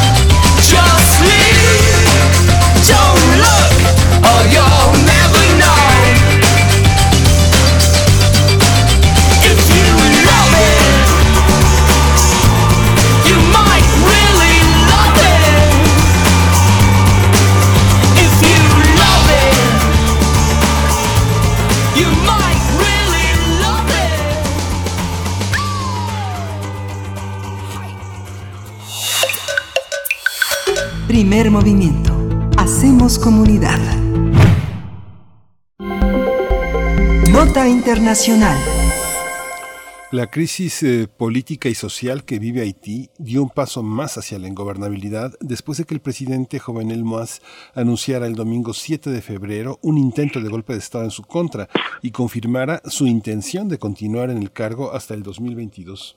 La reacción del mandatario fue la respuesta a varias semanas de manifestaciones violentas en distintas ciudades del país para pedir su renuncia bajo el argumento de que el pasado fin de semana terminó su mandato.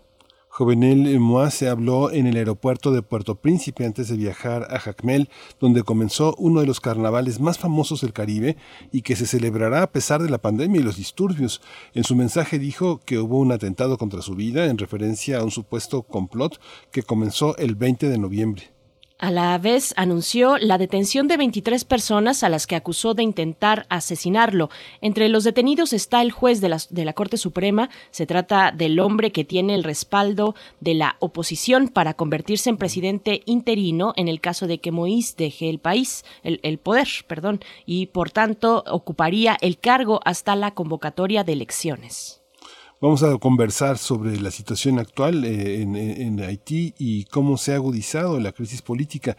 Hoy está con nosotros la doctora Yadira Galvez. Ella es profesora investigadora de tiempo completo en la Facultad de Ciencias Políticas y Sociales de la UNAM y es experta en temas de seguridad internacional y defensa, así como una gran conocedora de América Latina. Le doy la bienvenida, doctora Yadira Galvez. Eh, bienvenida aquí a Primer Movimiento a Radio UNAM compartir con ustedes este espacio tan importante para nuestra Universidad Nacional.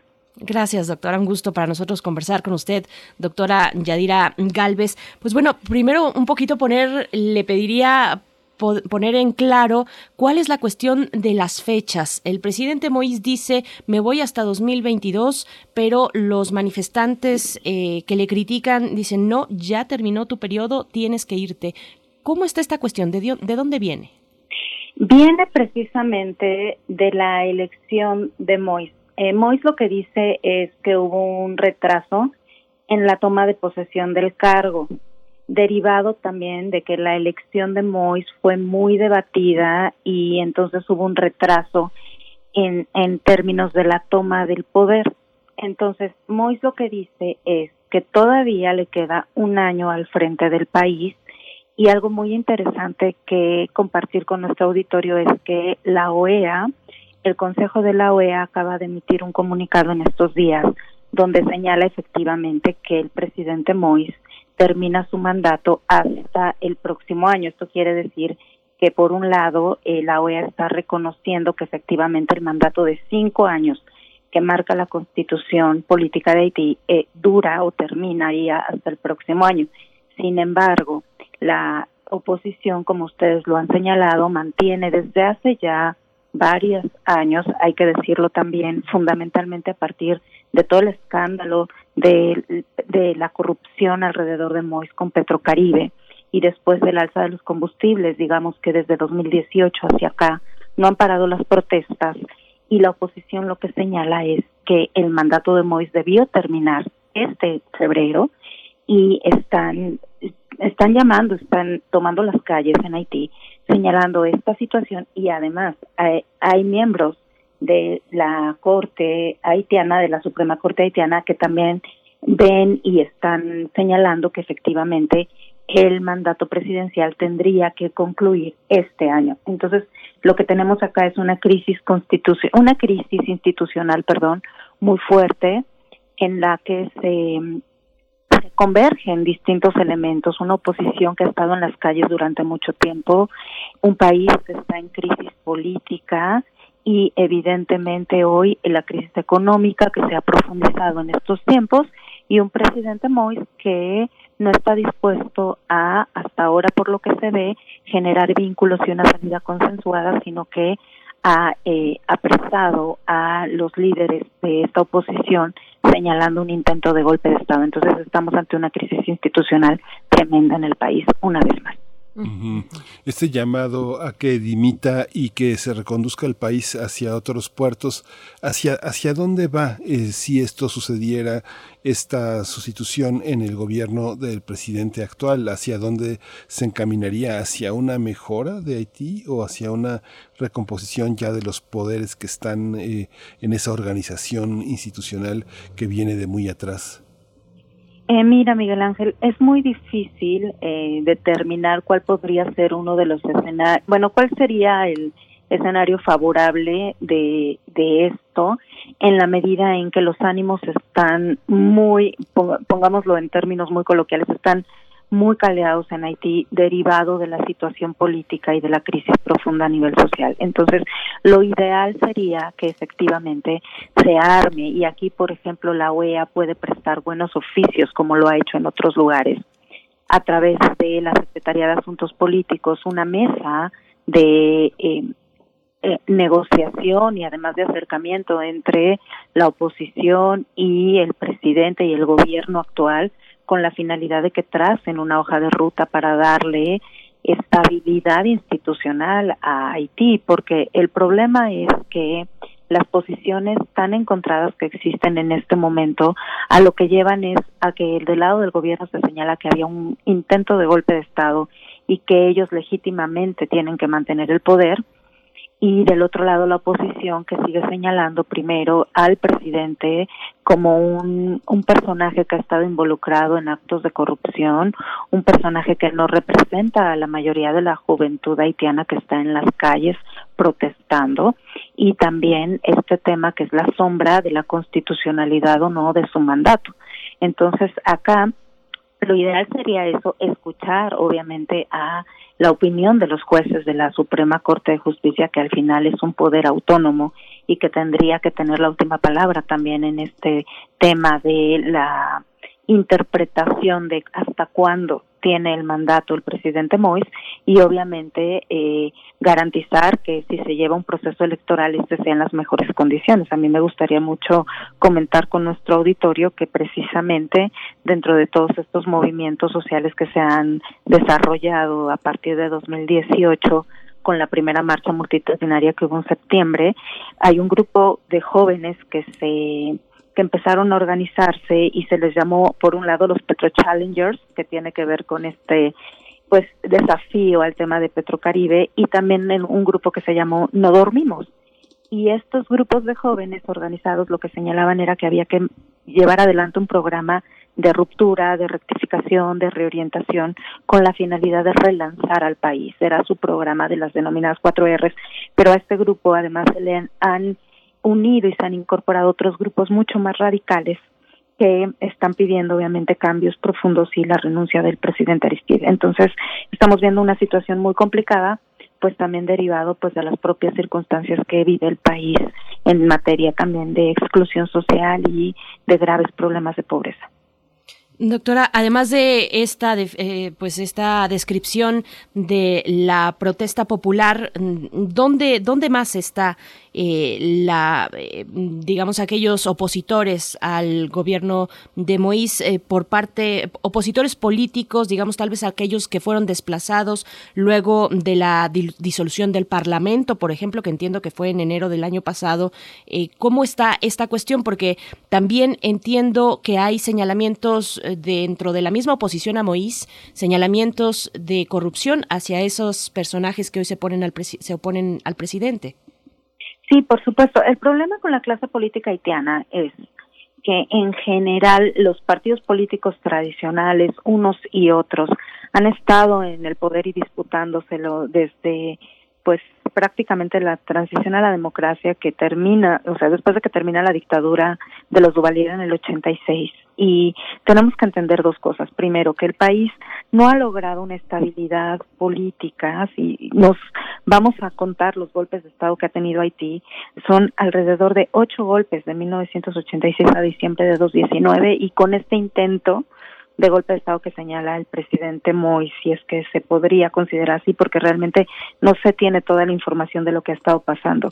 Y una inestabilidad permanente, como tú bien señalas, se decidió, el presidente decidió la disolución del Parlamento, se decide, no ha habido una nueva jornada electoral para poder establecer el tema de restablecimiento del Parlamento y dentro de la oposición política podemos encontrar a los socialdemócratas, el bloque democrático, es decir, es un amplio abanico de opositores al presidente Mois, que también precisamente hace un par de años firmaron lo que se denominó el entendimiento político nacional, precisamente como un bloque opositor frente al presidente. Pero el tema de fondo es que también dentro de esos grupos hay señalados por actos de corrupción.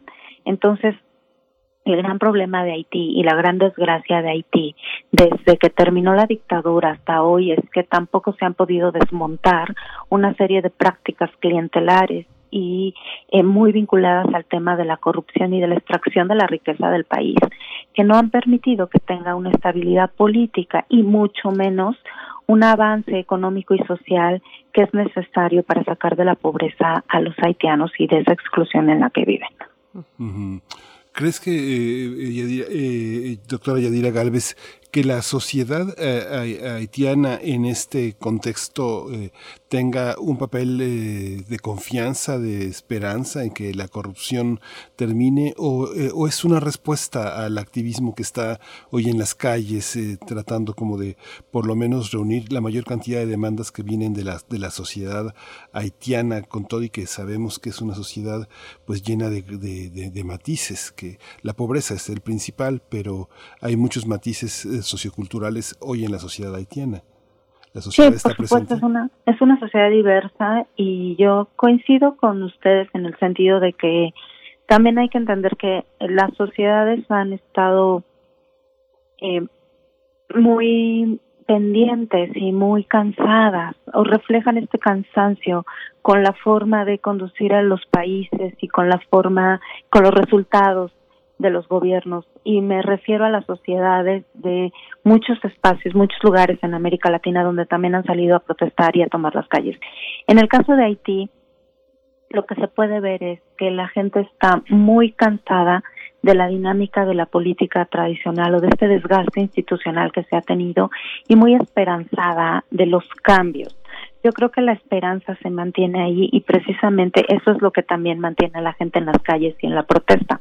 Ahora bien, no sabemos cómo se va a encauzar esa protesta y si esa protesta va a llegar a buen término en, en, respecto a una visión institucional y de que no exista o que no se eleve el nivel de violencia. Porque en este momento lo que podemos identificar como un, una posible, un posible riesgo a la seguridad de las personas que viven en Haití y de la propia isla es precisamente el incremento de la violencia. La violencia ha estado permanente en Haití también desde desde el fin de la dictadura con a través de los distintos golpes de estado a los que ya hicimos referencia, pero también en el marco de las manifestaciones no fue en vano que la Organización de Naciones Unidas desplegara la entonces MINUSTA, ¿no? la misión de estabilización a solicitud de Haití y también la OEA ha hecho mucho por apoyar al país, pero el gran problema que vemos ahora es que estas manifestaciones en la calle se pueden desbordar a una violencia mayor. Se ha hablado de milicias, se ha hablado de eh, tipos de autodefensas, también de gente armada en Puerto Príncipe y en otras ciudades de Haití. Entonces, esto también tiene que prender un foco rojo en la comunidad internacional de la necesidad que tiene el país de reconstruir sus instituciones y de llevar adelante un programa que atienda las causas estructurales de esto, porque también el otro lado de, la historia y la visión crítica que tendremos que hacer del caso haitiano es que a pesar de los esfuerzos que se han llevado adelante en las organizaciones internacionales, realmente el país sigue sumido en una profunda crisis, tanto política como económica y mucho más social. Las imágenes son muy eh, abrumadoras, son sorprendentes ver estas eh, camionetas en algunas calles eh, de la capital, de otras ciudades también, estas algunas camionetas pick-up a toda velocidad abriendo fuego a medio a, a, la luz del día, pues, ¿no? Y estas protestas ahí, muchos jóvenes, hombres particularmente, al frente de las protestas, las mujeres pues continúan, o al menos lo que se ve en los reportajes de la prensa internacional, continúan con sus labores cotidianas, digamos, tratando de hacer frente a la crisis económica que también es eh, imperante, como lo sabemos. ¿Qué papel juega en todo este contexto también las cuestiones de la pandemia? No podemos obviar un elemento tan importante como, como este. Yo, si mal no recuerdo, en Haití fue de los primeros países en endeudarse con organismos internacionales para hacer frente a la pandemia. ¿Cómo está esta situación también, doctora, y qué papel juega? Sí, sin duda, Berenice. La pandemia pone un elemento o tiene un elemento adicional dentro de todo esto. No, no, no tenemos que olvidar que precisamente pues Haití es el país más pobre de la región. Es un país con graves problemas de infraestructura en materia de, de salud pública, de educación, de caminos incluso y pues de acuerdo con los datos de la Universidad Johns Hopkins eh, llegan a se contabilizan alrededor casi 12 mil muertos hasta ahora producto de pues la infección bueno la pandemia de, de coronavirus entonces si per se el país ya tenía un problema relacionado con crisis alimentaria abasto de alimentos problemas de integración social y de atención a las eh, pues enfermedades que en otros lugares se pueden atender de una manera mucho más eficiente, como por ejemplo el brote de cólera que tuvieron hace unos años eh, y que se, se profundizó cuando fue el terremoto y se quedaron sin servicios de salud, pues en este momento también constituye pues un elemento adicional que profundiza la crisis social y pone también una presión importante sobre el gobierno de Mois en el sentido de la forma en que está gestionando la crisis. Sabe poco realmente de de la capacidad que Haití puede tener en este momento para atender la crisis de coronavirus, pero evidentemente es baja y pues sin duda será un elemento que tendremos que considerar en la medida en que la pandemia es un tema de seguridad humana en el sentido de que afecta la salud, la integridad, el bienestar, los trabajos. Es una cadena que se ha ido concatenando de elementos donde, bueno, el eslabón, uno de los eslabones más débiles en el, en el caso precisamente de Haití, pues también tiene que ver con la falta de acceso a servicios básicos, como es, por ejemplo, el tema del agua potable, fundamental para poder asearse, lavarse las manos y, y poder eh, hacer este tipo de las medidas, ¿no? De, de sanidad necesarias para enfrentar el coronavirus y qué decir del acceso a los insumos médicos necesarios en el caso ya de la gente que está infectada. Sí, pues eh, doctora eh, Yadira Galvez, eh, profesora investigadora de tiempo completo de la Facultad de Ciencias Políticas y Sociales de la UNAM, no, sé si quiera agregar alguna, alguna nota final, pero si no es así, pues le agradecemos muchísimo esta mañana y esta participación. ¿Hay algo que, que tengamos que esperar, alguna línea a seguir con Haití? Muchas gracias, muchísimas gracias Miguel Ángel Berenice por la entrevista. Yo creo que eh, dos cosas. Eh, por un lado, sin duda, de seguir el desarrollo interno de la situación. Es muy importante estar pendientes de lo que sucede en un país como Haití, en la medida en que va, pues va a tener repercusiones en América Latina si hay, por ejemplo, una, un, un importante número de personas que se exilien o que quieran salir hacia República Dominicana o hacia otros lugares con los impactos que eso va a tener y obviamente esperar que la crisis política se resuelva de, una manera que permita mantener la institucionalidad y reducir la violencia y pues dar seguimiento al papel que va a tomar tanto la OEA como también el gobierno de Estados Unidos y otros gobiernos latinoamericanos frente a esta crisis, porque al final la comunidad internacional pues tiene una responsabilidad en el sentido de dar seguimiento y apoyo a los países y en este caso específico, bueno, Haití ha recibido mucho apoyo de la comunidad internacional y es momento también de repensar ese apoyo para que pues el país pueda pues salir adelante en la medida de lo posible, que es lo deseable, ¿no? Que esta crisis sea una sea un momento que permita y que sea un punto de ruptura y que permita a Haití remontar y también a los actores políticos tener un compromiso de largo alcance con el país, porque eso es fundamental. Y pues nada, también eh, comentar la importancia que tengamos este espacio, estos espacios de análisis dentro de nuestra Universidad Nacional de países que importan y, que, y que de pronto no toman una gran relevancia en el contexto internacional solamente cuando están precisamente pasando por una situación de crisis. Entonces, es todo. Muchísimas gracias por el espacio y por la oportunidad de compartir Berenice y Miguel Ángel. Gracias. A usted, doctora Yadira Galvez. Bueno, solamente anotar que hace unos días se reportaba la nota de que un grupo de migrantes antianos, cerca de 100 personas migrantes originarias de Haití, llegaron a Tamaulipas, a Reynosa, eh, Tamaulipas, a un refugio precisamente impulsados por eh, este deseo frente a los cambios de la política migratoria que ha impuesto en Estados Unidos Joe Biden, pues, con esta posibilidad y este deseo de que se les permita eh, ser solicitantes de asilo y llevar su proceso legal dentro del territorio estadounidense, pues bueno, un tema que también nos hermana, además de la solidaridad eh, inminente, digamos, y de la empatía con un pueblo como el haitiano, pues esta cuestión nos toca directamente en México, la cuestión de la migración. Muchas gracias, doctora. Muchas gracias a ustedes. Bonito día. Igualmente. Pues ya nos vamos, nos vamos a ir con música, pero despedimos antes eh, a la radio Nicolaita. Nos escuchamos mañana de 8 a 9 allá en Morelia, Michoacán. Así que estamos eh, atentos en esta continuidad que nos hermana como radiodifusoras a dos días del Día Mundial de la Radio. Así es, a dos días. Bueno, vamos a despedirla ahora con música a cargo de una gran compositora mexicana, María Greber. Esto que vamos a escuchar a continuación se titula Tipitín.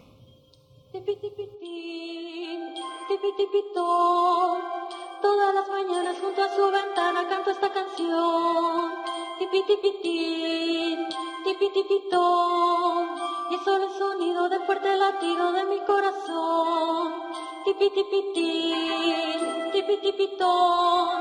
Todas las mañanas junto a su ventana canto esta canción. Tipi tipitín, y solo el sonido del fuerte latido de mi corazón. Tipi tipitín, tipitín, tipi tipitón. Todas las mañanas junto a su ventana canto esta canción. Tipi tipitín, tipitín, tipi tipitón. Y solo el sonido del fuerte latido de mi corazón. Tipi tipitín, tipitín, tipi tipitón, tipitón. Todas las mañanas junto a su ventana canto esta canción. Tipi tipitín, tipitín tipi tipitón, y es solo el sonido del fuerte latido de mi corazón, y es solo el sonido del fuerte latido de mi corazón. Ladrón de amores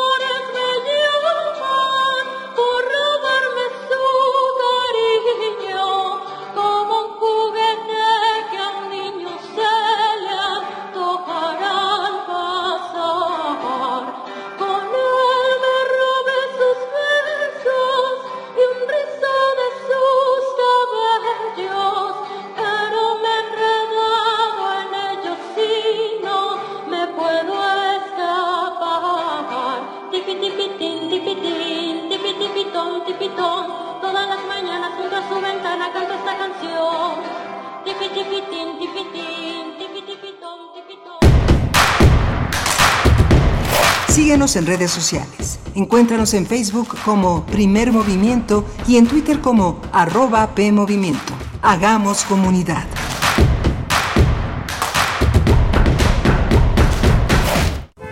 Mi INE está hecho de la participación voluntaria de quienes vigilamos que las elecciones sean siempre limpias y creíbles. Hecho de la confianza y certeza que las y los ciudadanos le damos a las elecciones. Si quieres hacer algo grande por la democracia, participa como observadora u observador electoral. Presenta tu solicitud e infórmate en INE.mx. Con todas las medidas sanitarias, vigilaremos estas elecciones. El 6 de junio de 2021 participo en la observación electoral. Contamos todas, contamos todos. INE. El Tribunal Electoral del Poder Judicial de la Federación protege mi voto. Tribunal Electoral. Puedo participar en política, o sea, puedo votar y ser votada. Tribunal Electoral.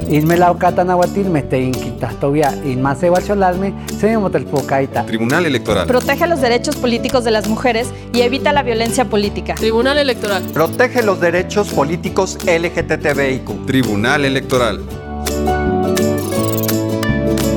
Tribunal Electoral del Poder Judicial de la Federación. Negocios cerrando, empresas dejando el país, jóvenes sin perspectivas de futuro, impuestos altísimos y sin beneficios para la gente.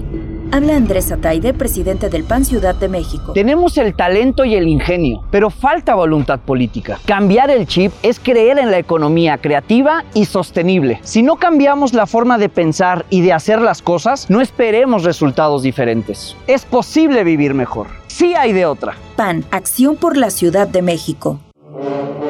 Silva Vicarro compró toda esta plantación de algodón. Es joven y rico. Por eso la voy a quemar. Quiero que se largue él y su maquinaria moderna. Radiodrama 27 vagones de algodón. Adaptación de la obra de Tennessee Williams. Sábado 13 de febrero a las 20 horas por Radio UNAM. La radio que enciende tu imaginación. Radio UNAM. Experiencia sonora.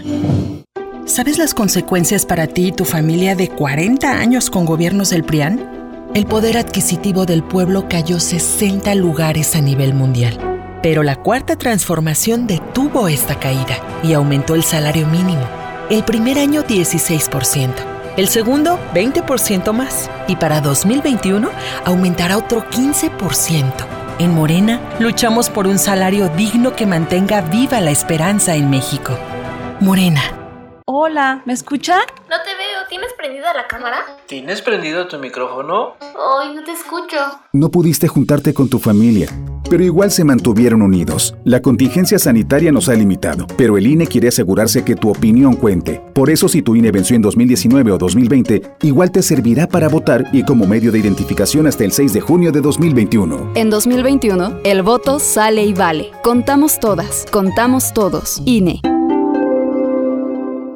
No es para quedar bien con el electorado. No es por aparentar que se cumple la ley. No es para cumplir con lo políticamente correcto. La participación de las mujeres en la política debe ser paritaria y ejercerse en condiciones de igualdad en todos los niveles de gobierno.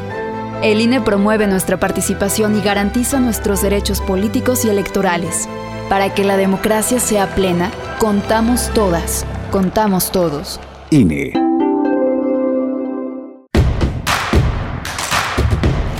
Encuentra la música de primer movimiento día a día en el Spotify de Radio UNAM y agréganos a tus favoritos.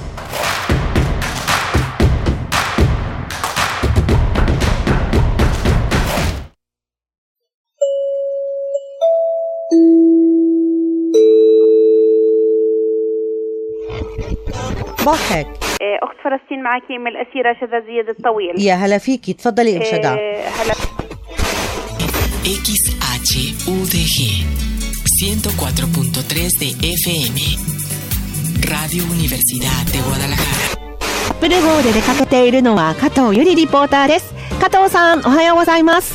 はいおはようございます。この時間のアップル号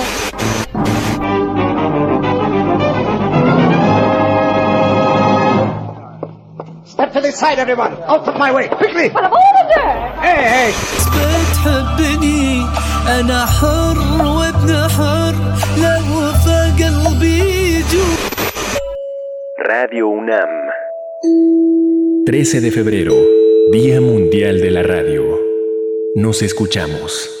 De regreso, eh, y estamos aquí de regreso en primer movimiento. Lo que acabamos de escuchar es una producción para ah, llegar al Día Mundial de la Radio, esta celebración que unifica todas las radios del mundo y que el próximo 13 de febrero tendrá lugar y que aquí celebraremos como se merece esa fecha. Está en la producción ejecutiva Frida Saldívar, Violeta Berber en la asistencia de producción, Socorro Montes en los controles técnicos y ya estamos en los micrófonos.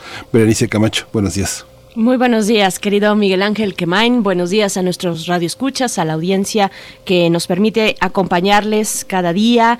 Eh, estamos precisamente en esta antesala del festejo del Día de la Radio, del Día Mundial de la Radio.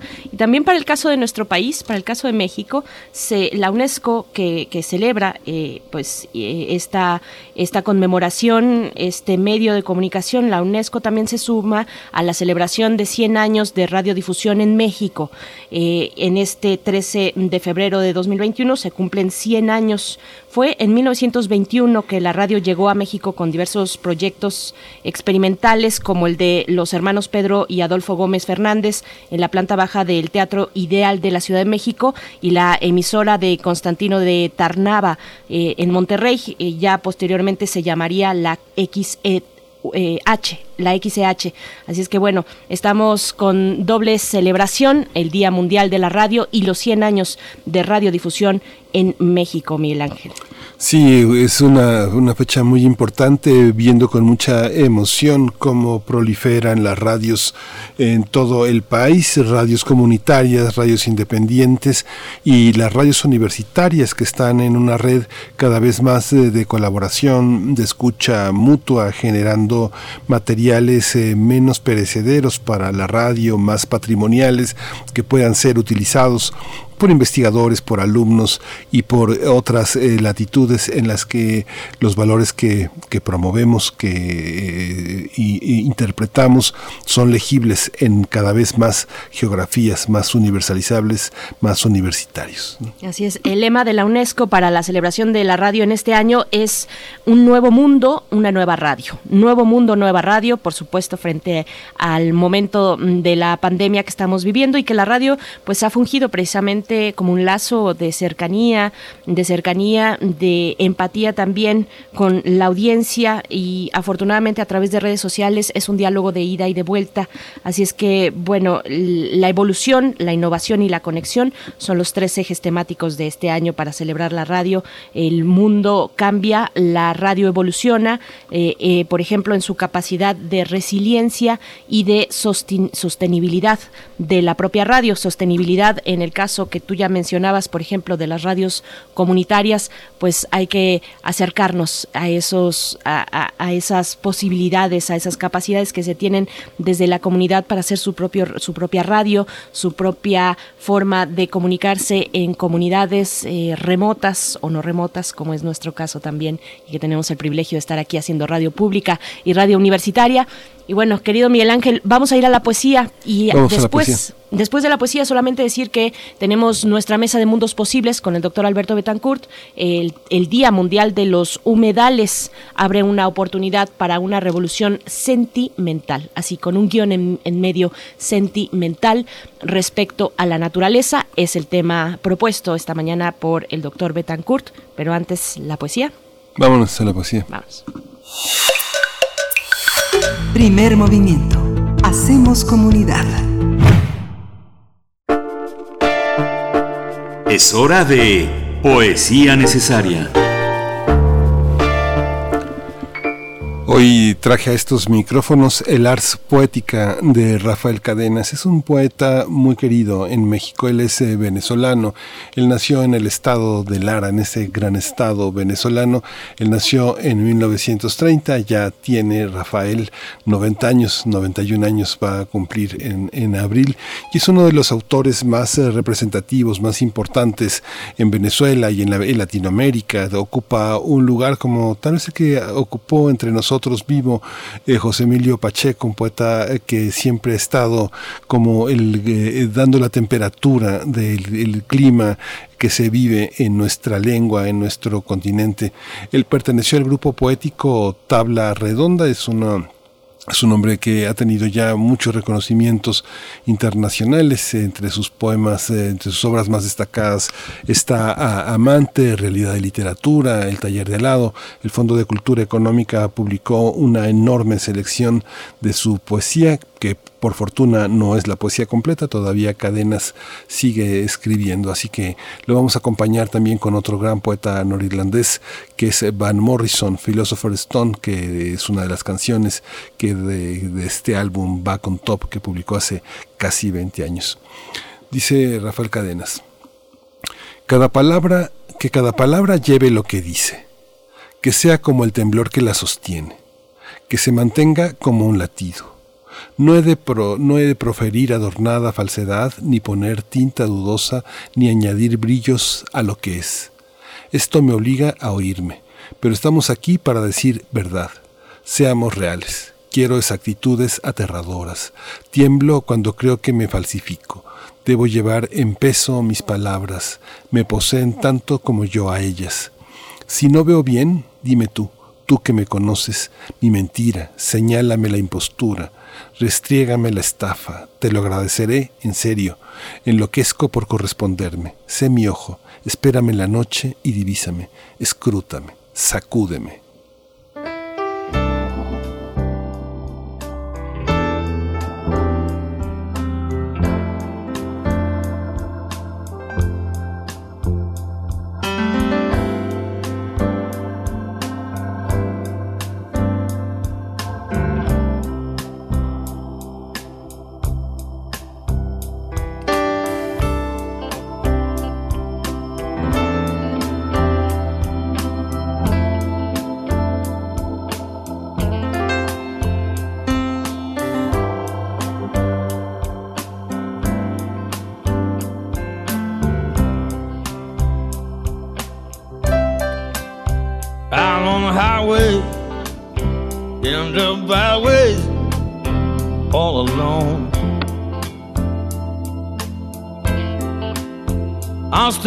Searching for, searching for my home. Up in the morning, up in the morning, out on the road. Yeah, my head is aching. Yeah, my hands are cold. And I'm looking for the silver lining, silver lining in the clouds. And I'm searching for, and I'm searching for no philosopher's stone. And it's a hard road, it's a hard road, daddy old. When my job is turning lead into gold. It was born in the back street, born in the back street, Jelly Roll. I'm on the road again and I'm searching for the philosopher's stone. Can you hear that engine? Oh, can you hear that engine drone? Well, I'm on the road again and I'm searching for, searching for the philosopher's stone.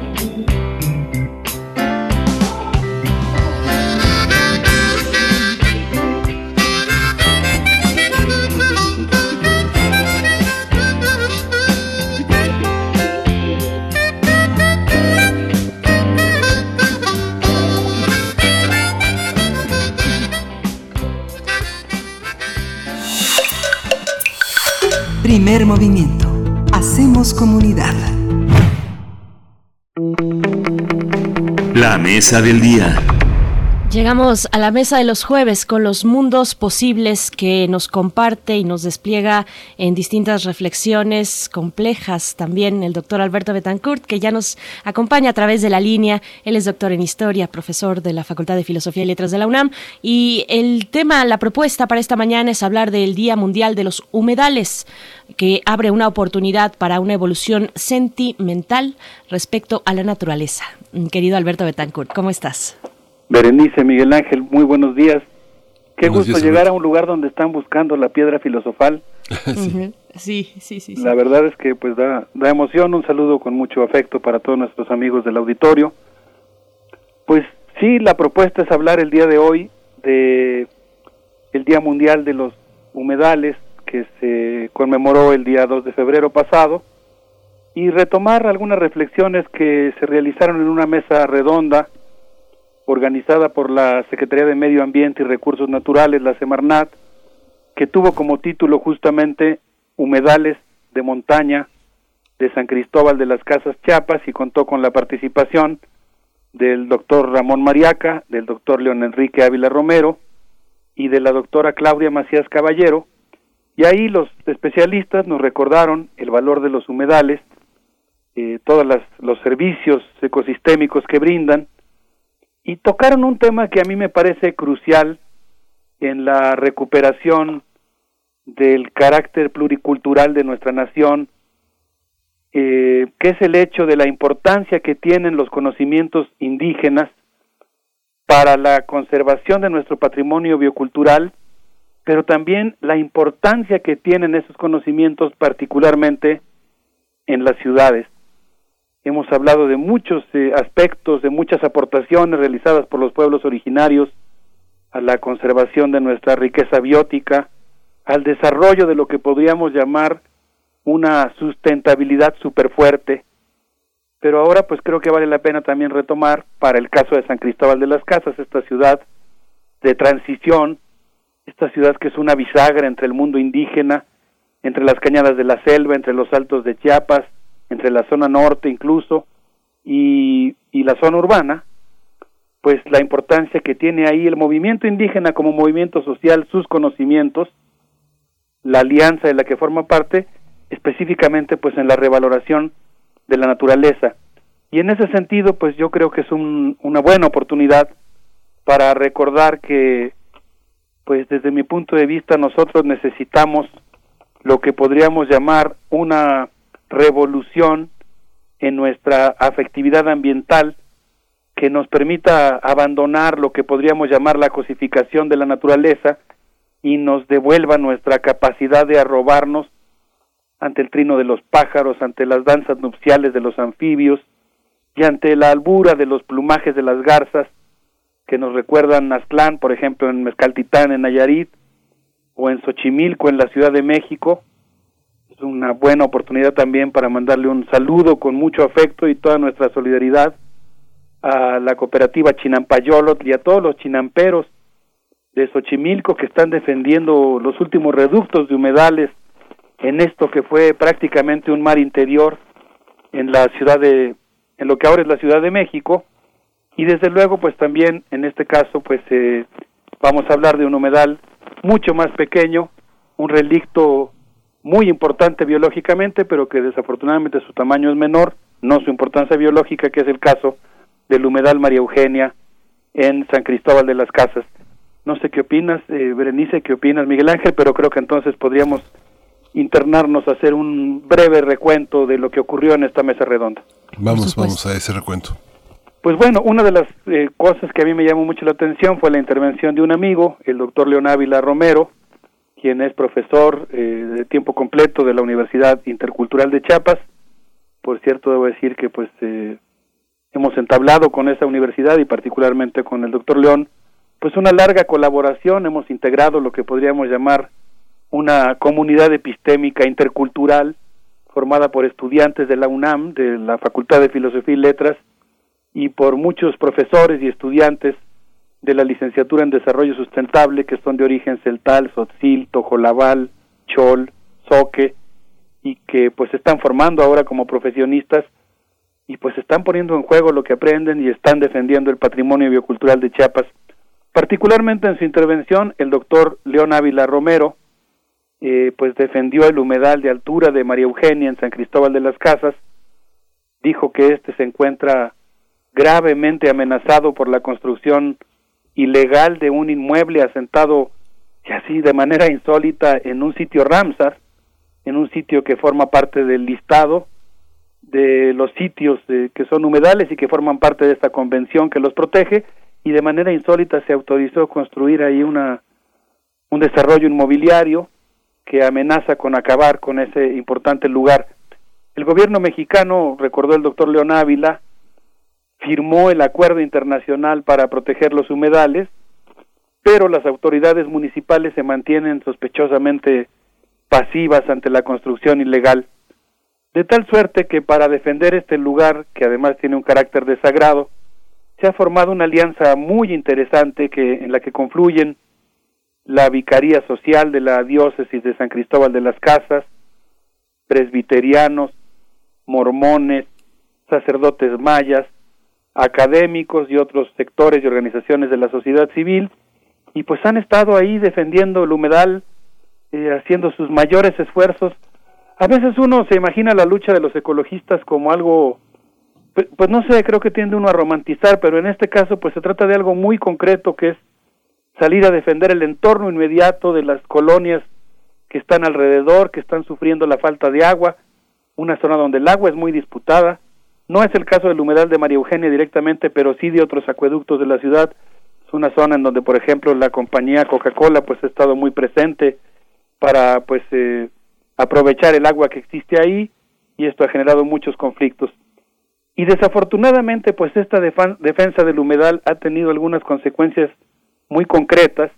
Por ejemplo, los pasados días 29 y 30 de diciembre del 2020 del año pasado, llegó un grupo de choque a amedrentar a los vecinos que estaban ahí construyendo una zanja de infiltración para pues darle un respiradero y mayor salud al propio humedal, llegó un grupo de choque, eh, las cosas se pusieron muy tensas.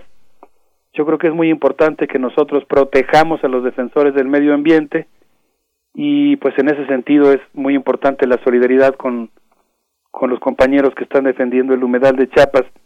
Eh, el día 22 de enero, el gobernador constitucional del estado de Chiapas, Rutilio Escandón, acudió a la Universidad Intercultural de Chiapas a inaugurar un nuevo edificio que afortunadamente se construyó para pues eh, darle mayor espacio a las instalaciones, pero durante su visita fue interceptado por un grupo de colonos que son los que quieren asentarse en ese humedal, que son podríamos decir los que están destruyendo la parte alta del humedal, quienes reclamaron los permisos para realizar la construcción inmobiliaria.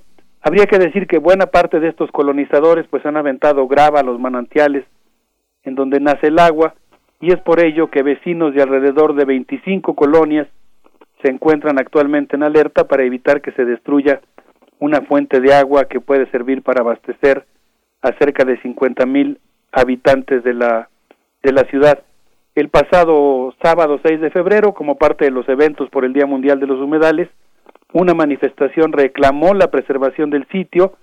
La marcha eh, clausuró simbólicamente la Fiscalía General del Estado, cuya pasividad es notoria, pese a la existencia de 30 denuncias que se han recibido por la destrucción de las fuentes de agua, y bromeando con su sentido del humor muy eh, agudo, el doctor León Ávila decía que los expedientes secretos X tienen mayor claridad que las investigaciones realizadas hasta el momento por la Fiscalía. Eh, el doctor León Ávila que ha sido colaborador de Primer Movimiento, remató su intervención diciendo que la madre tierra no se vende y que el agua debe ser para todos. Eh, eh, esta sería una primera intervención, Berenice Miguel Ángel, de esta interesante mesa redonda que rescató el valor de este humedal ubicado en la ciudad de San Cristóbal de las Casas. Pues, pues qué, qué, maravilloso además que nos traigas, que nos compartas esta idea de la ingeniería hidráulica que naturalmente nos proporcionan los humedales y de estas amenazas que, que, pueden correr algunos tan importantes, pequeños dices, pero importante como el humedal María Eugenia en San Cristóbal. Te seguimos escuchando, doctor. Gracias, Berenice. Sí, fíjate que en su intervención otro amigo, el doctor Ramón Mariaca, actualmente encargado, no, no me sé el nombre formal del área que él dirige en Semarnat, pero está a cargo de los programas de agroecología y de, me parece que es la dirección de información de la Semarnat, él, él dijo algo realmente muy sugerente, dijo que pues los pueblos indígenas han desarrollado sistemas agroecológicos que aprovechan los pisos, los pisos e, ecológicos y lo que podríamos llamar las escaleras de agua. Y él hizo una reflexión que a mí me llamó mucho la atención porque él decía que antes se pensaba que todo lo que se inunda es malo. Incluso citó el caso de que pues hay leyendas que hablan de los demonios de los pantanos pero dijo que la agricultura lacustre, el cultivo de las riberas, el aprovechamiento de la fauna acuática, forman parte de lo que podríamos llamar con toda propiedad una tecnología de los pueblos originarios que aprovechan y al mismo tiempo respetan la diversidad de los ecosistemas. Y él dijo que estos humedales de altura, particularmente los que se encuentran en estos cuerpos eh, digamos, inundados de agua que se encuentran a más de 2.000 metros de altura, han, eh, digamos, nos permiten hablar de que los pueblos originarios han co-creado un sistema integrado por cerros y escalones hidráulicos que van desde los pisos superiores hasta los pisos inferiores. Y si todos casos, el de, el de Amatenango del Valle, donde él dijo existe un sistema de ese tipo, que es de origen prehispánico o virreinal, no está muy claro, y es una especie de sistema de tablones para sembrar maíz.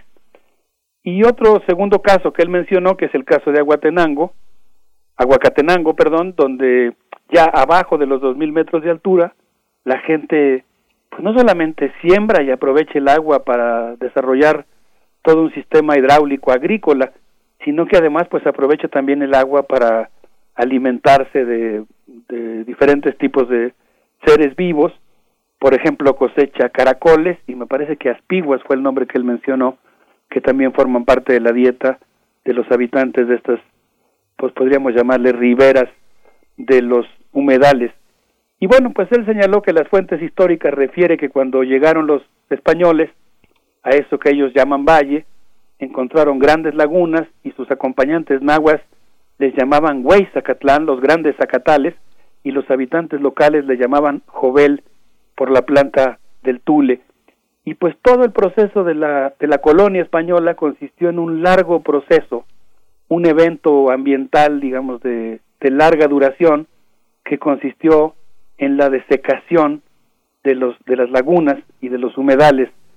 Eh, mencionó el caso de que los dominicos después pues sembraron huertos frutales, las misiones controlaban el agua y dice que todavía a principios del siglo XX había un gran lago de María Auxiliadora y otro llamado Sal si puedes, pero pues la gente y la urbanización comenzaron a invadir estos territorios y él pues fue muy enfático al señalar que si acabamos con los humedales, seguramente pues vamos a tener más inundaciones.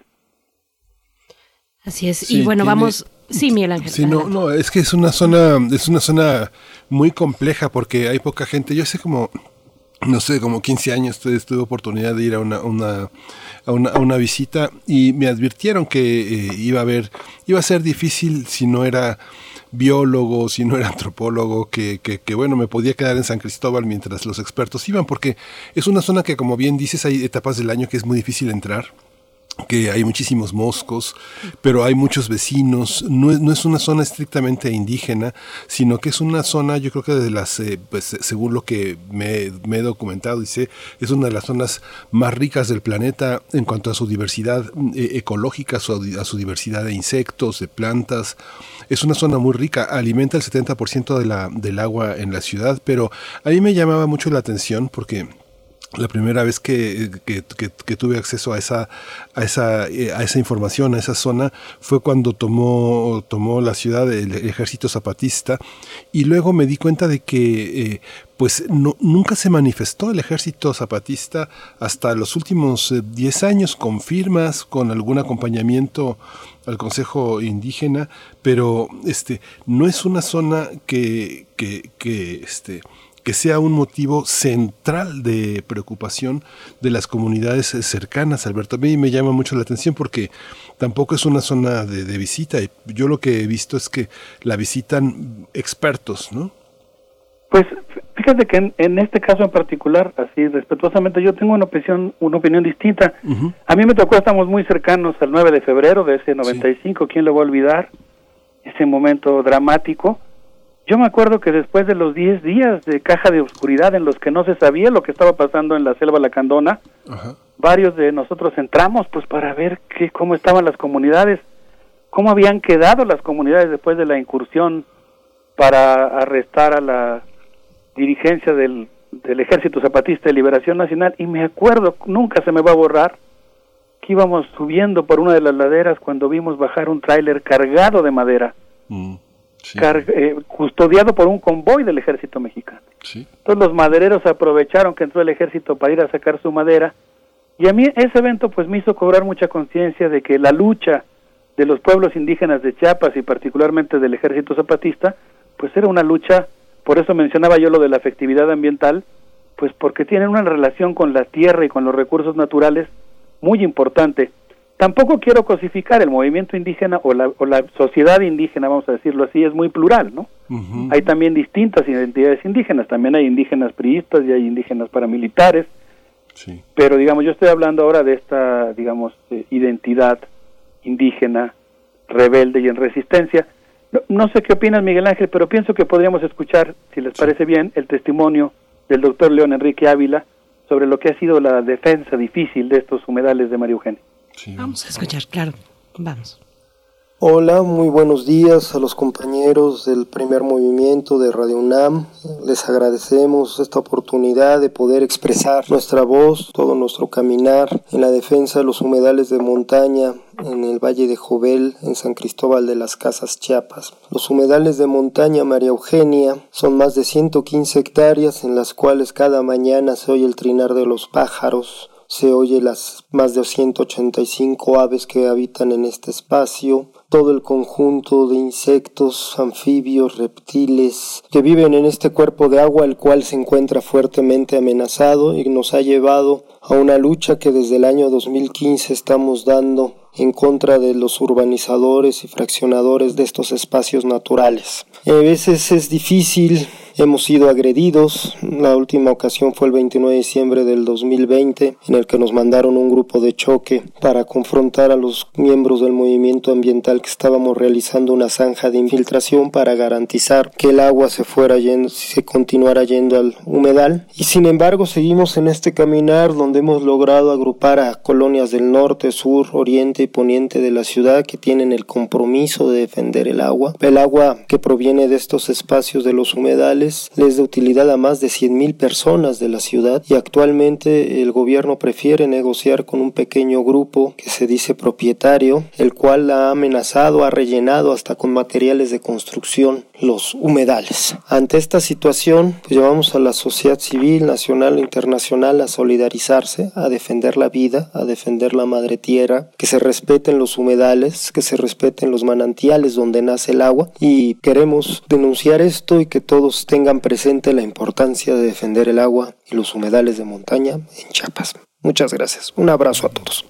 Bueno, pues un abrazo de vuelta también al doctor León Enrique Ávila, profesor de la Universidad Intercultural de Chiapas, hablando de este humedal, pero tendríamos que hablar de todos los humedales del país, de preguntarnos por qué no les hemos visto la utilidad que efectivamente tienen para las distintas actividades sociales, por qué les desechamos, por qué les eh, imponemos esta, pues estas, este tipo de construcciones, estas losas encima, doctor Alberto Sí, hace un momento escuchaba eh, la evocación a José Emilio Pacheco, por supuesto un autor muy admirado, para mí su columna Inventario pues es así un referente fundamental de, de lo que se puede hacer con instantáneas históricas, vamos a decirlo así, o literarias. Y José Emilio Pacheco tiene esta poesía muy hermosa, ¿no? De cómo el lago de Anagua fue cubierto por una lápida de asfalto, ¿no? Y yo quisiera evocar aquí un libro que recomiendo mucho al auditorio, eh, de Omar Felipe Giraldo, eh, Ingrid Toro, llamado Afectividad Ambiental, Sensibilidad, Empatía y Estética del Habitar, que desde mi punto de vista pues eh, nos ofrece una serie de categorías para repensar lo que podrían, lo que ellos llaman sentimental, senti-mental, y la forma en que las diferentes culturas educan nuestros afectos sobre el medio ambiente. Ellos plantean la idea de que la cultura, eh, digamos, nos provee de una cierta educación sentimental que pues nos hace despreciar o, considerar sagrado un cierto sitio, que nos hace considerar prescindibles o preciosos a los árboles, que nos permite, digamos, establecer una escala de valores respecto a lo que es importante y lo que no. Y ellos señalan que la cultura inculca esta afectividad ambiental, una manera de relacionarse emocionalmente con las nubes, el agua, las montañas, la tierra, los árboles, los insectos, las aves.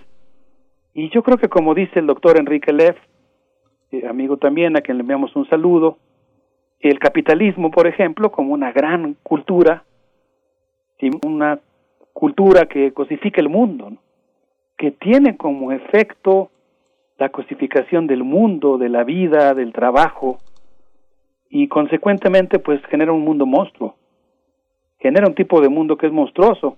Y nosotros en ese sentido pienso por la reflexión que hacías, Berenice, que comparto completamente, yo diría que necesitamos una revolución en nuestra educación sentimental una revolución que cambie nuestras relaciones materiales, político-económicas y tecnológicas, pero también, y aquí cito el texto que acabo de mencionar, la dimensión afectiva, sensible, sintiente de nuestro estar en el mundo.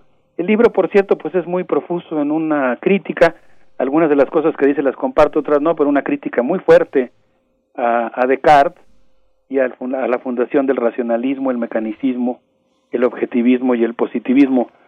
Eh, mi única duda al respecto es porque pues Descartes también tiene una reflexión muy importante sobre las pasiones, pero sin lugar a dudas pues es un autor que siempre hay que leer pero también con un espíritu crítico, sobre todo en esta parte dicotómica en la que separa la razón y las pasiones, ¿no? Cuando quizá lo que necesitamos es efectivamente, desde el punto de vista filosófico, reubicar la relación entre afectividad y conocimiento.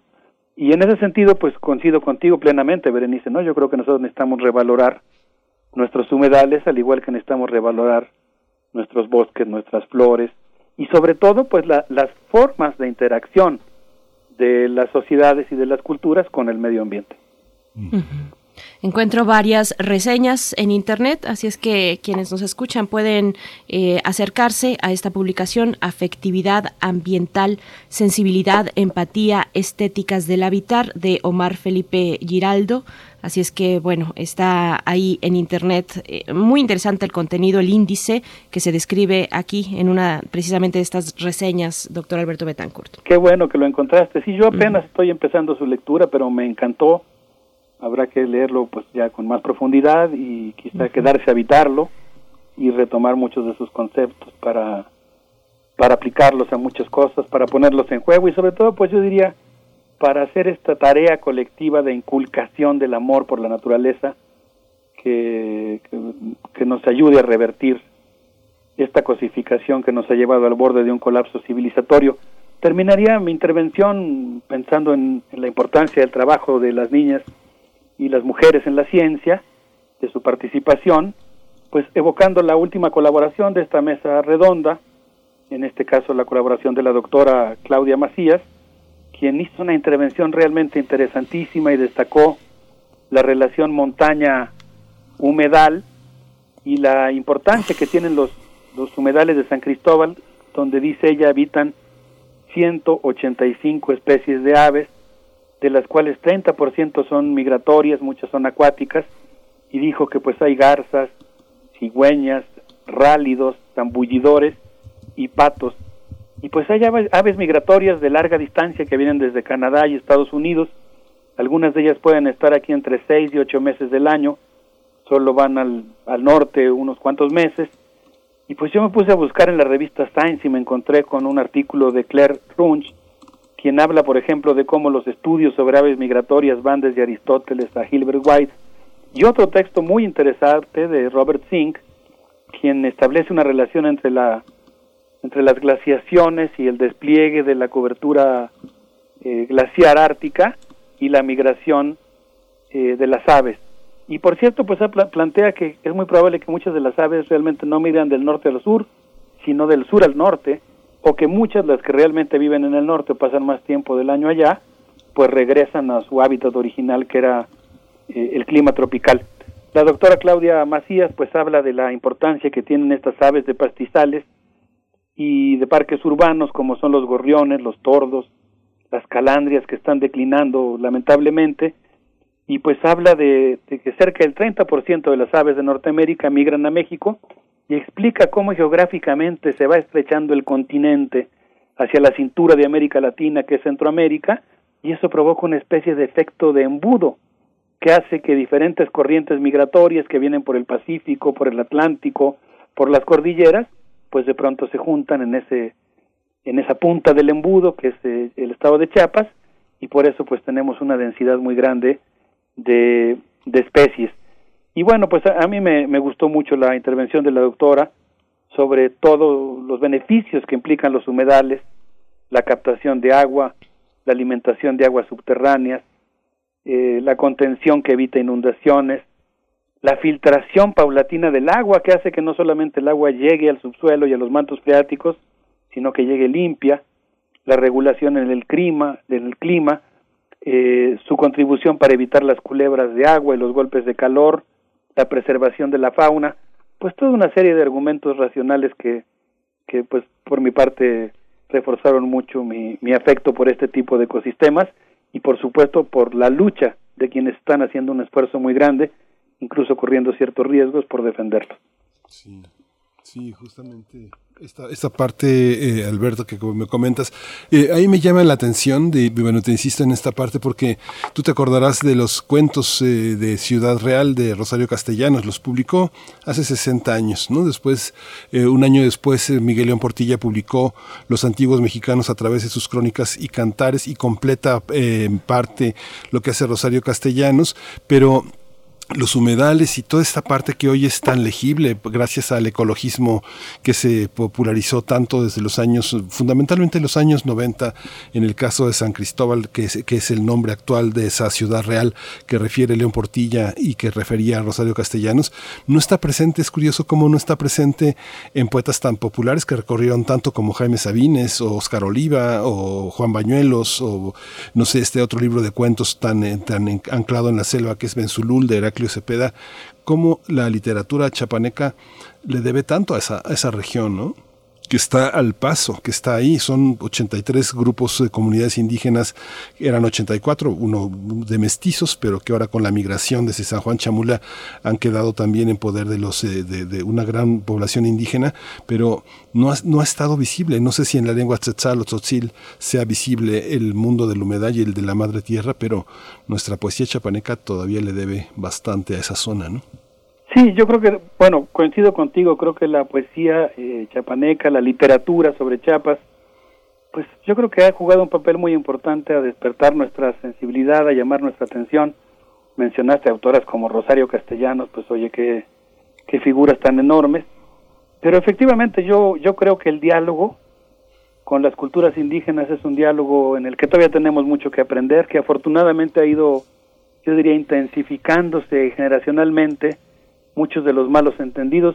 Estamos en, en, qué, en qué momento podríamos decir que estamos de, nuestro conocimiento de los de las lenguas y de la cultura indígena, pues es, es mínimo lo que sabemos nosotros, ¿no? Sobre esas culturas, pero afortunadamente yo diría que ese mínimo pues está permitiendo un diálogo, tiende a crecer, sobre todo pues está permitiendo un, un, un, la construcción de un puente, ¿no? De ir y regreso en el que todos aprendemos de todos y en ese sentido pues yo creo que habrá muchos sin idealizar insisto porque pues también la, los pueblos indígenas también son múltiples y se reinventan y, y cambian sus identidades pero digamos en términos estrictamente lingüísticos yo estoy seguro que en la medida en que tengamos la paciencia el amor la tenacidad para asomarnos un poco más a las lenguas indígenas todavía encontraremos grandes joyas en el lenguaje eh, en la lengua celtal sotzil tojolabal chol mam cachiquel etcétera eh, que seguramente pues como lo confirman algunos estudios recientes, pues nos, nos brindarán grandes sorpresas respecto a la manera en que los pueblos indígenas categorizan no solamente los humedales, también los bosques y otro tipo de ecosistemas. Por supuesto, todavía no es suficiente, no son suficientes los esfuerzos de difusión de las letras indígenas, de la literatura indígena. Tenemos pocos espacios en esta universidad, algunos muy importantes, pero siguen siendo insuficientes. Nos perdemos de mucha riqueza y también nos perdemos en general eh, mestizos e indígenas, pues de eh, arrojar luz sobre estos, sobre el patrimonio biocultural que se expresa al menos en las letras, ¿no? Sí, pero pues yo digo que en eso estamos, en eso estamos y seguramente pues habrá una, una abundante cosecha de ese esfuerzo que está haciendo no solo nuestra universidad, otras universidades como esta universidad hermana, la Universidad Intercultural de Chiapas, y muchos movimientos sociales, no solo los universitarios, ¿no? Creo que, que la cosecha va a ser abundante sin duda si persistimos y cuidamos nuestros brotes, nuestros, nuestras yemas de, de estas plantas, de estas flores del conocimiento y de la flor de la palabra que estamos cultivando entre todos. Muchas gracias, doctor Alberto Betancourt. Nos vamos a despedir, como es costumbre, con una propuesta musical. Sí, con una travesura musical, Sergio García, con esto que se llama Este Mundo de Locos. Un abrazo con mucho cariño para todos. Gracias. Otro para ti, doctor Alberto Betancourt. Vamos a escuchar.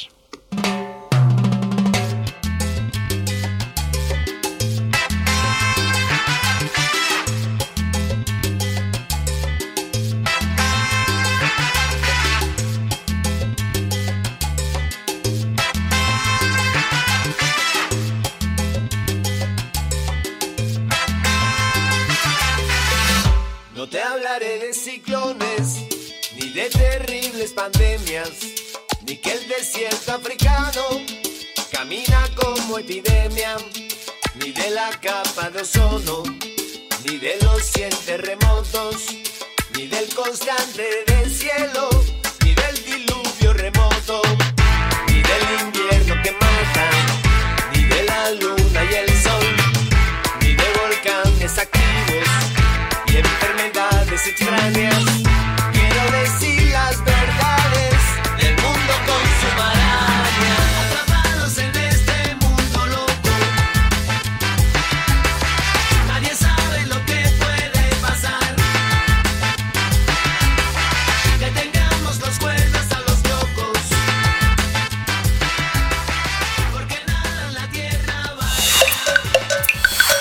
Primer movimiento.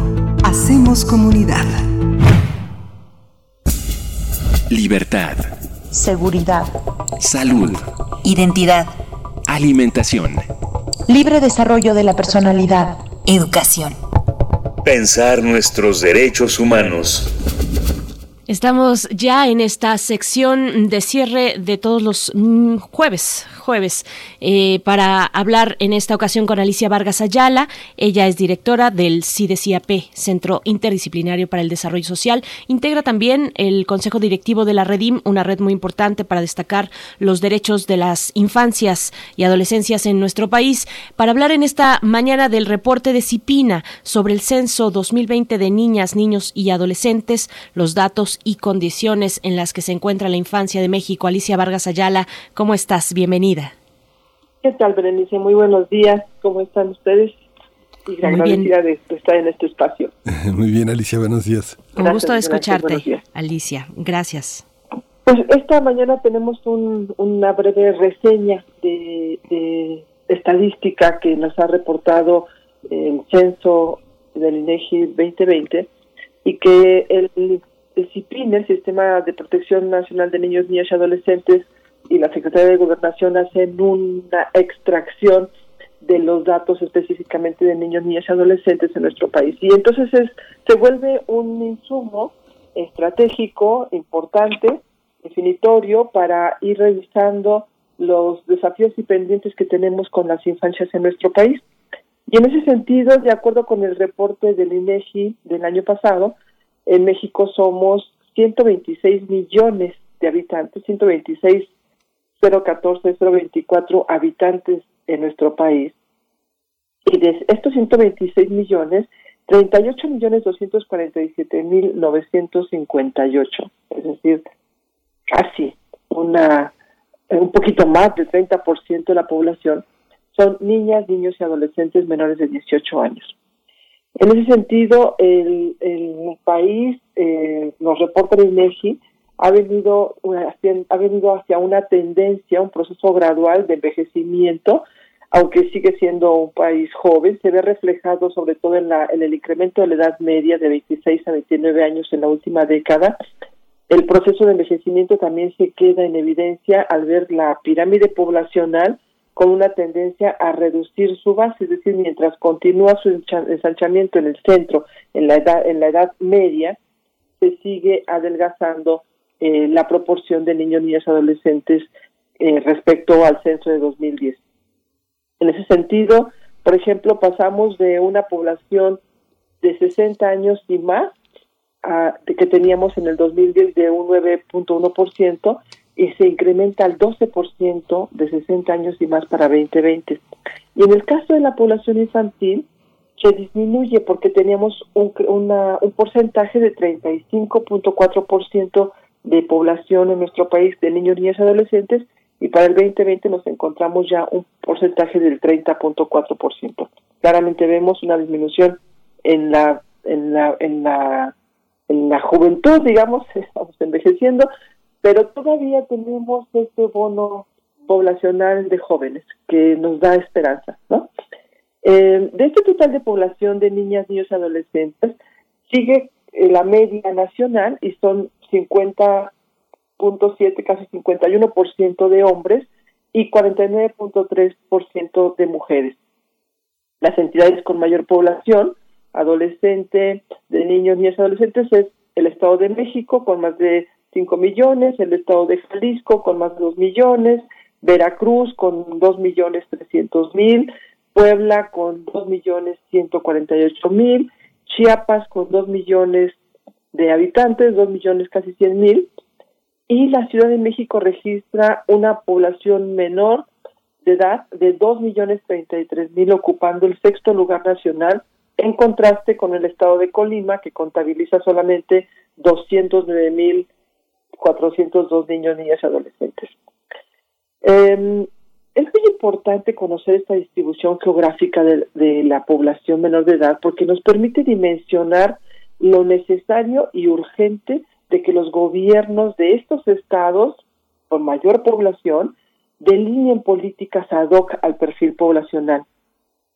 Así, por ejemplo, en aquellos estados donde tenemos un rango de edad de, de los 12 a los 17 años y se presentan situaciones como eh, eh, a ver, perdón, perdón, perdón discúlpenme, me, me, no, me fui no, de página, es que estoy sí, viendo no, mis páginas. No te eh, preocupes. Así, por ejemplo, en aquellos estados donde el 34.9 de la población se encuentra en el rango de 12 a 17 años, como ocurre en el Estado de México, Jalisco, Veracruz, Ciudad de México, Puebla, y que suman más de casi 5 millones, 4 millones 900 mil, pues es evidente que los estados deben plantear y se deben proyectar atender necesidades y problemáticas específicamente de la adolescencia. Es decir, se vuelve crucial que las políticas de los estados de redireccionen su, su política de atención a niños y niñas porque tienen hasta un 34% de su población total con este rango de edad. Entonces, es un muy importante porcentaje y es evidente que tiene que redefinir. Las entidades entonces con mayor porcentaje de población eh, en, en, nuestro país en las zonas urbanas, pues evidentemente está en primerísimo lugar la Ciudad de México, uh -huh. Nuevo León, Baja California, Coahuila y Baja California Sur como entidades que tienen mayor cantidad de población menor de edad en zonas urbanas. Pero los municipios con mayor cantidad de población en, en, en menor de edad en todo el país, otra vez Tijuana, León, Juárez, Puebla e Iztapalapa con casi medio millón de habitantes menores de edad en su territorio.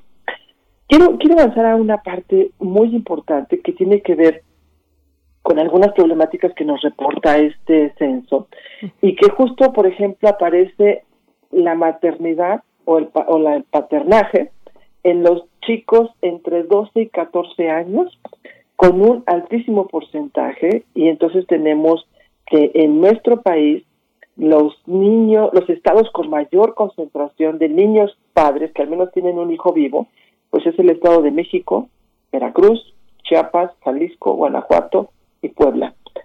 En el rango de los 15 a los 19 años con al menos un hijo vivo, el Estado de México, por supuesto, vuelve a repuntar con más de 60 mil menores de edad que tienen un hijo vivo al menos, Chiapas, Veracruz, Puebla, Jalisco. Entonces, esto nos da una idea de cómo este elemento estadístico se convierte en un indicador porque es orientativo para que los gobernantes de estos estados que tienen como desafío la disminución y la erradicación del embarazo en niñas, en púberes y en adolescentes, pues a vos de pronto nos dice que necesitan multiplicar sus esfuerzos para evitar la violencia sexual, ya que una niña embarazada de 10, 12 años no eligió este, conscientemente ser madre, por lo tanto estamos haciendo referencia a violencia sexual. Entonces, reforzar y multiplicar sus esfuerzos para evitar la violencia sexual que se expresa en los embarazos de las niñas y los pobres y debe construir campañas con un lenguaje amigable y accesible sobre educación sexual para adolescentes y jóvenes. En el caso, por ejemplo, de los estados con mayor eh, población eh, eh, étnica, de pueblos originarios, tenemos que el reporte, el censo 2020 también nos habla de una disminución porque estamos teníamos en el en el en el en el censo 2020, 2010 perdón un, una población de hasta casi 7% eh, de, de población hablante de hablante de lengua indígena y en este censo nos reporta un 6.1 de población, es decir, un poquito más de 7 millones de personas en nuestro país que hablan alguna lengua indígena. Y aparte contabiliza para este reporte un 2% de población que se autorreconoce como afromexicana o afrodescendiente. En ese sentido, los estados que mayor población eh, indígena tienen vuelven a ser, como en el 2020, como el 2010, perdón, Chiapas, Oaxaca, Guerrero, Yucatán e Hidalgo. Y de estos, los municipios que contaban con mayor cantidad de población son Santa Catarina Cueri, municipio de Chalchihuitán, Aldama, Santiago Pinar, La Raiza, y todos son municipios de Chiapas, es decir, sigue siendo el estado con una densidad poblacional de pueblos originarios importante y otra vez sirve de tema orientativo para que ese estado efectivamente defina las políticas adecuadas para atender a esa población que históricamente ha sido ha quedado endeudada en, el, en la atención y en el cumplimiento de sus derechos humanos. Para el tema de discapacidad, y ya con esto vamos cerrando, en el año 2020 se detectan y se contabilizan 2.600.000 niñas, niños y adolescentes con discapacidad, es decir, más o menos este, hablamos de un porcentaje como del 47.2% solamente en el rango de los adolescentes. Entonces es un casi la mitad de la población de estos 2.600.000 son niñas, niños, perdón, son adolescentes.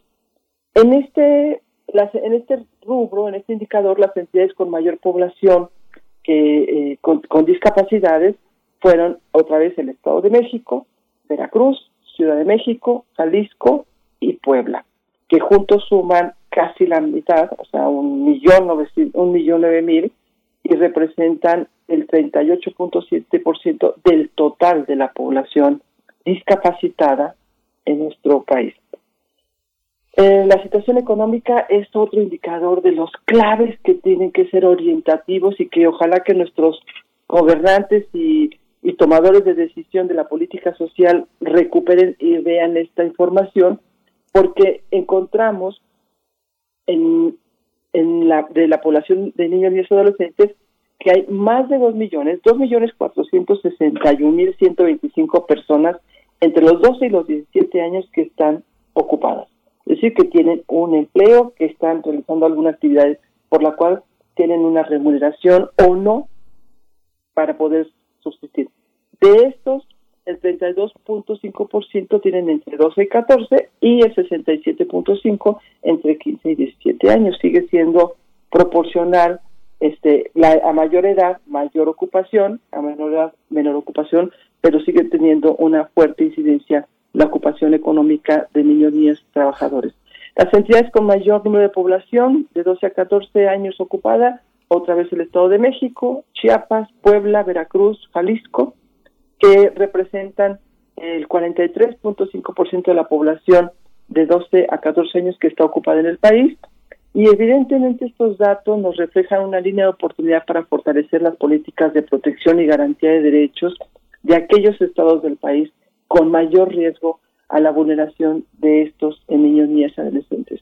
La situación conyugal es muy, muy interesante cómo vamos viendo el tema de la discapacidad, el tema de los embarazos, el tema del trabajo y ahorita el tema que vamos a ver sobre situación conyugal, las entidades con mayor número de adolescentes eh, casadas son el Estado de México, Chiapas, Guerrero, Jalisco y a este se suma Michoacán y juntos representan el 42.3% de los casos de niñas casadas en todo el país, de niños y niñas casadas.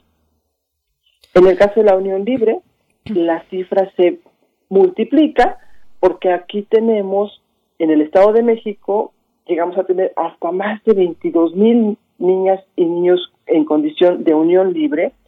Chiapas el segundo estado, Veracruz el tercero, Puebla Michoacán y juntos suman más de 88.700 casos de unión libre. Entonces no es lo mismo estar casado que estar en unión libre, pero juntos tenemos un porcentaje muy importante que eh, nos da un dato a, revisar. Esto a pesar de que en México ya se avanzó con la prohibición del, del matrimonio infantil casi en todo el país, todavía tenemos un altísimo número de población en esta condición y por supuesto con ello de maternaje y paternaje infantil. Pues, este, qué datos, querida Alicia. desde esa perspectiva, ¿no? Así es, por supuesto, y te agradecemos que, que, lo hagas así, que nos abras la puerta a este reporte del CIPINA. Hay que diseccionarlo en cada uno de sus puntos que nos expones aquí en el tiempo reducido que tenemos, pero ojalá podamos darle seguimiento contigo y seguramente en espacios más amplios podremos abordarlo también. Alicia Vargas Ayala, muchísimas gracias por esta por esta este reporte. Muchísimas gracias a ustedes, muy amables. Hasta pronto. Hasta luego, Alicia, gracias, Miguel. Hasta luego, Alicia, gracias, muchas gracias. Pues ya se nos acabó, ya nos dieron más que las 10, no nos queda más que agradecer su escucha y nos escuchamos eh, mañana, eh, 12 de febrero. Esto fue Primer Movimiento. El mundo desde la universidad. Radio UNAM presentó Primer Movimiento. El mundo desde la universidad. Con Berenice Camacho y Miguel Ángel Quemain en la conducción. Frida Saldívar y Violeta Berber, producción. Antonio Quijano y Patricia Zavala, noticias. Miriam Trejo y Rodrigo Mota, coordinadores de invitados. Cámara Quirós, redes sociales. Arturo González y Socorro Montes, operación técnica. Locución, Tessa Uribe y Juan Stack.